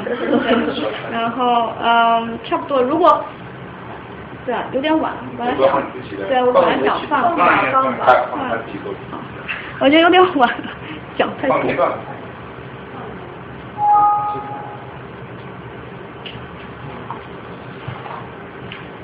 过来吧，就在那个文件夹里是吧？对啊。呃，我要放的是一个我前段时间我本科最后一年。要放哪个？Alice 还是？要放 Alice。Scholar 这个。对啊，这是我本科最后一年在奥布林做的一个歌剧。你给先讲一下背景啊。是那个歌剧，它讲的是一个呃呃宗教式式的背景的故事，讲的是呢呃呃有一天在嘉定，有一天有一个书生去一个庙里面去访问一个和尚，然后他。呃，然后到了那个庙里面，然后看到那个和尚就坐那午休，然后他说我不好意思打扰他，那我就坐在旁边等他。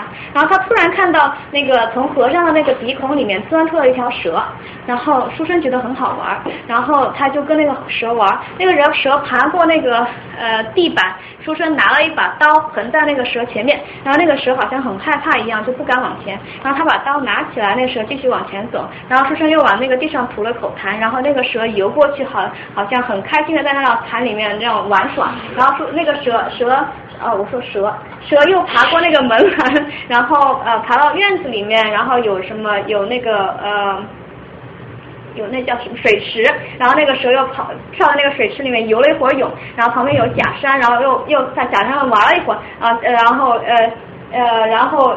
最后的时候归到那个呃呃呃呃和尚的鼻孔里面，和尚突然醒了，然后说啊，他看到了书生在旁边说啊，我不好意思，我刚睡着了。我说我做了一个呃很很很很很美妙的梦，我梦到我去 hiking，然后我一路上呃碰到了坏人，我差点丢了性命，然后我又我又我又遇到了一呃。一眼呃呃甜美的泉水，然后我又喝了泉水，然后我还我还去旁边的小溪游了会泳，然后然后他说我这个梦是什么意思呢？然后那个呃书生笑了笑，什么话都没有说。啊，这就是整个故事。我是在一本那个台湾讲灵魂出窍的一本书上找到的。然后我觉得这个故事给给给你的是一个就是一个画面，是一个 open ending。然后你不知道什么任何什么事情发生了，因为你不知道谁说的话是真的，你不能相信哪个哪个 layer 是真的。你可以相信，你可以从书生的。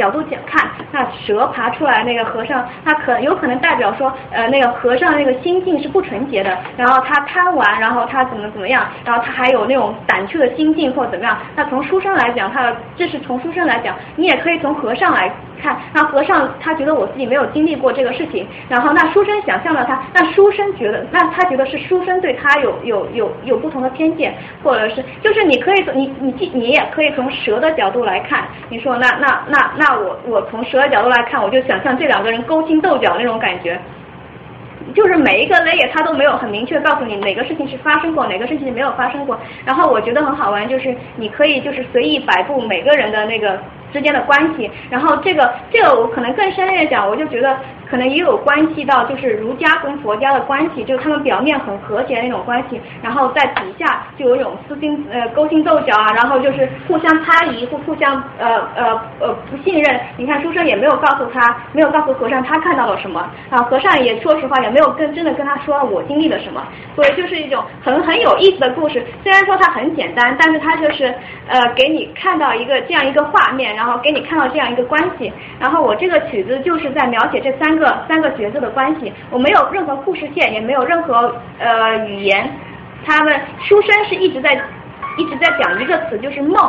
梦，它是一直是一个梦境的一个关系，然后呃呃一个一个现状，然后那个和尚哦和尚是一直是梦的一个现状，然后他就一直讲梦，然后那个书生就是 书生一直是一种笑的那个现状，然后他就是他一直朝他作为一个主主视觉的主主主角，他觉得我看到的是真实的，那他就一直就像一个就是比如像旁观者一样，像我们一样旁观者一样的笑这样的一个事情，然后蛇从蛇从他。我蛇是安排在从后半段才开始进来的。蛇作为一个最虚最虚的一个人物，然后呢，他他一进来就要确认他他的一个地位。所以你们待会儿会看到这个剧有点长，四十分钟，我就放一点片段给你们听，从中间放，然后再呃，然后呃，从一开始放一点，然后中间呃高潮放到蛇进场那个。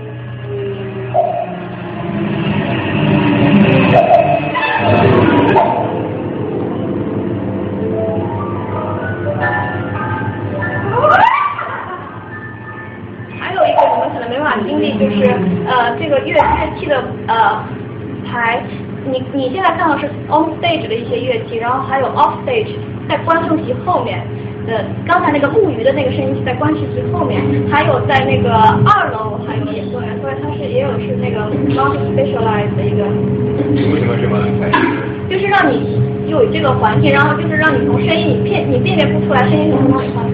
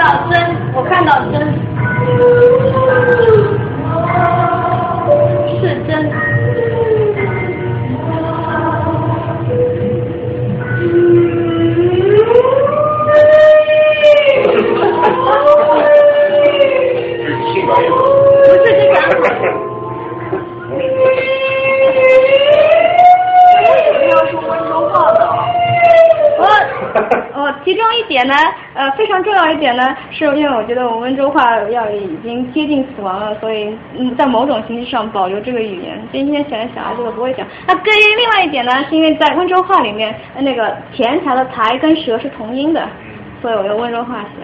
可是这还有一点呢，就是取消语言的那个呃呃概念性，就是比如说你你要让人家听不懂。啊、就是取消语言的功能性。哦。对。对，这是我我之前做的最大的一个作品。然后接下来这个可能是呃可能会很难听得到，因为这个很轻很轻，是我现在在做的一个呃上学期演的一个作品，在那个呃 Terry 就是我说那个日本那个音乐厅里面，然后哦还有刚才那个作品，明年应该会在纽约演，就刚才那个四十分钟那个，嗯，这个有点长。你演的时候，你跟我说一下，我发给大家，感兴趣可以去。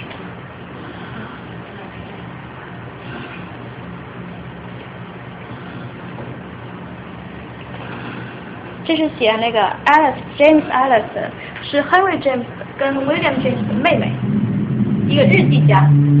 哎，日写日记。你你查 Wikipedia 人家就这么说。关于他背景有点复杂了。我这曲子是写他讲一下他的背景。嗯，啊、他就是啊，谁先讲？你讲一讲，不然他们看不懂这个。是呃，他是他是他是一个被埋没的呃作家，就是因为呃他那个年代他是呃他是呃一八几几年就后期我都不知道，十九世纪十九世纪后期是二十世纪前夜，他他是 Henry James 呃是一个非常伟大的作作家，美国什么现代文学之父，你们看过吗？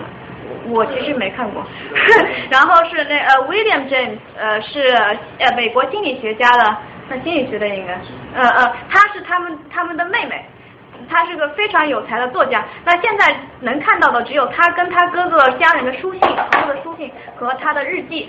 然后他当时是一个心理学上的迷，心理学的人应该知道他嘛，就是他他他他就是抑郁，一直是抑郁，然后一直待在自己的房间里面没有出去，三十几岁癌症死掉，他十几岁的时候就一直想自杀，然后他他家父他他其实是出生在一个呃非常好教养的家庭，他呃他爸爸就说说我已经提供了你。所有最好的教育了，跟你两个哥哥，跟你他有四个哥哥，跟你哥哥们都是同样的教育，为什么你不能像他们那样走出房间，然后走向社会，就是跟别人交流呢？然后对于他来说，在他心里就有一种莫名的呃隔隔跟跟社会的隔呃隔隔阂隔阂，然后他就是无法走出他的那个房间，然后但是他就一生一直在记日记，他最后他是把日记给了他一个朋友，然后朋友。死后好几年出版的，然后他家人才知道他一直在记日记，一开始都不知道他在记日记，然后他他这个他这个心理问题就成为一个就是世界上那之前那个心理学很喜欢讨论的一个谜，然后当时就是关于关于女权，关于女性的地位啊，然后关于就是社会对女性如何如何看待的，然后还有就是她可能是因为就是她因为出生在这样一个高高知识分子家庭，然后但是他还是有觉得跟那个社会对女性的压迫，然后可能是这个也是产生了他无法走出来的一个原因。然后呃，他终身未未嫁，然后嗯，他没有正式的工作，这也是他呃有可能是他其中一个无法。无法成长的一个原因，他无法成长，所以一直抑郁，一直抑郁，他就觉得自己一直长不大，一直跟父母住在一起，然后之后他哥哥照顾他，就是这个样子。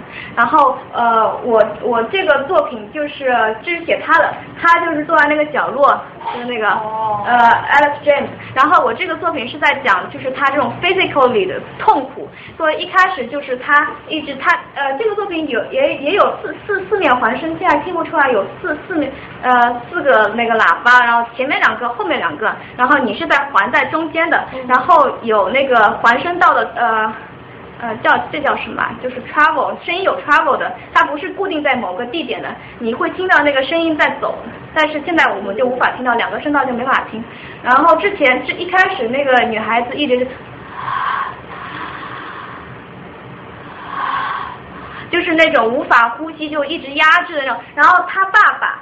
就是那个你看到那个唱唱那个男男中音的那个是他爸爸，就是一直是一种很洪亮的那种声音压制他的语言，即使他是在鼓励的，但是他反面也是在压制，就是那种感觉，他是一种很冲突的力量。对于他来说，他即使是亲人是在支持他，即但是作为男男权社会，他他也是一个反反反力量，所以他就是一直这种压制。然后乐队中间的乐队是代表那个就是社会的舆论，社会对于他的舆论，然后他其实。即使他人不在社会，但是他他是因为他哥哥他爸爸的关系，他爸爸是个很有名的神学家，那他们的关系，然后他他一直有接触，就是各外面的那些名流啊，什么什么什么，但是他还是在有个小圈子，他非常非常非常害怕别人会言论他什么什么，然后这这个就是呃代表一个社会的言论，然后这个是他妈妈，就是代表他妈妈拉小提，你看不太清楚，他是拉小提，代表了他妈妈，他妈妈是一种很中规中矩中矩的女性，然后。当时对于他是呃，除了他妈妈，还有一个他的一个姨姨太姨姨 aunt 以外，他们两个是他生命中唯一两个呃女性榜样。然后我这个里面就是在讲这个他的他的母亲是如何这样中规中矩的生活，对于他也是一个阻碍。像他他自己的日记来说，他就是说他的母亲跟他的他的呃呃 aunt 就是那种非常非常无聊的那种角色，就是整天就是那种在家里的，然后你知道虽然也是高教育的，但是就是没有很多自己的想法，没有想法去闯出去。然后 Alice 就是不是这样子的人，所以他这样子的一个呃高教育，然后有自己想法的人物，女性人物当当时就是一个很悲剧。的例子，我就是讲这个人。谢谢这个方法。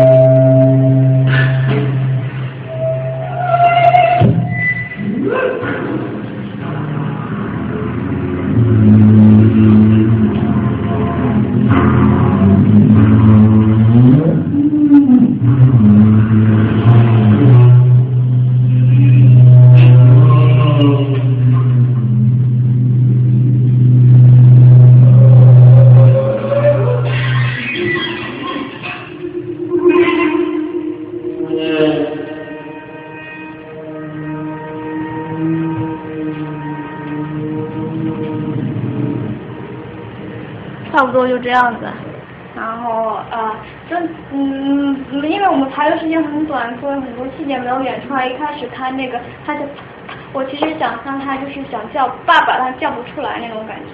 嗯，这个曲子没有写完，然后只弄了一半。我现在要写那个什么 proposal 申请官，然后去演整整个没有写完，这可能整个也要三四十分钟的一个歌曲，室内乐歌曲。就这样。精彩。不错。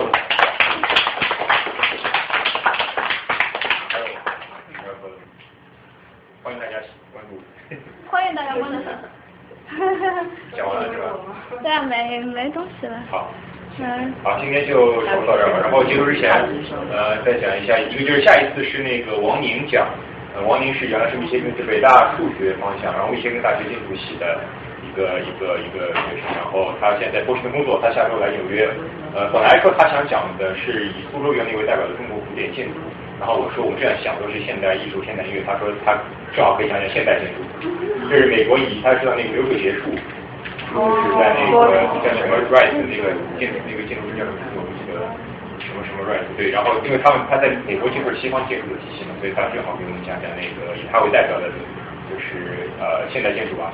然后他下三号，然后他十七号又回来纽约，这时候他说他在讲以苏州园林为代表的中国古典建筑。所以就是下一次是讲现代建筑，正好我们构成。现代艺术三部曲，对，然后再下次就是还是上次讲那个丁格曼案的那个法律系的那个听力，讲那个案件和美国历史上关于种族涉嫌种族的案件的一些一些和一些法律系跟法律的结合，而再下次就是王林讲那个苏州原理然后之后就暂时没有了。如果大家有什么自己感兴趣的话题，就欢迎跟我说。呃，对，然后还是还是希望大家向生命节目多推荐我们上文活动，我们觉得好看。嗯，行。这个今天活动就到这里，谢谢。晚上有兴趣可以在我家玩桌游。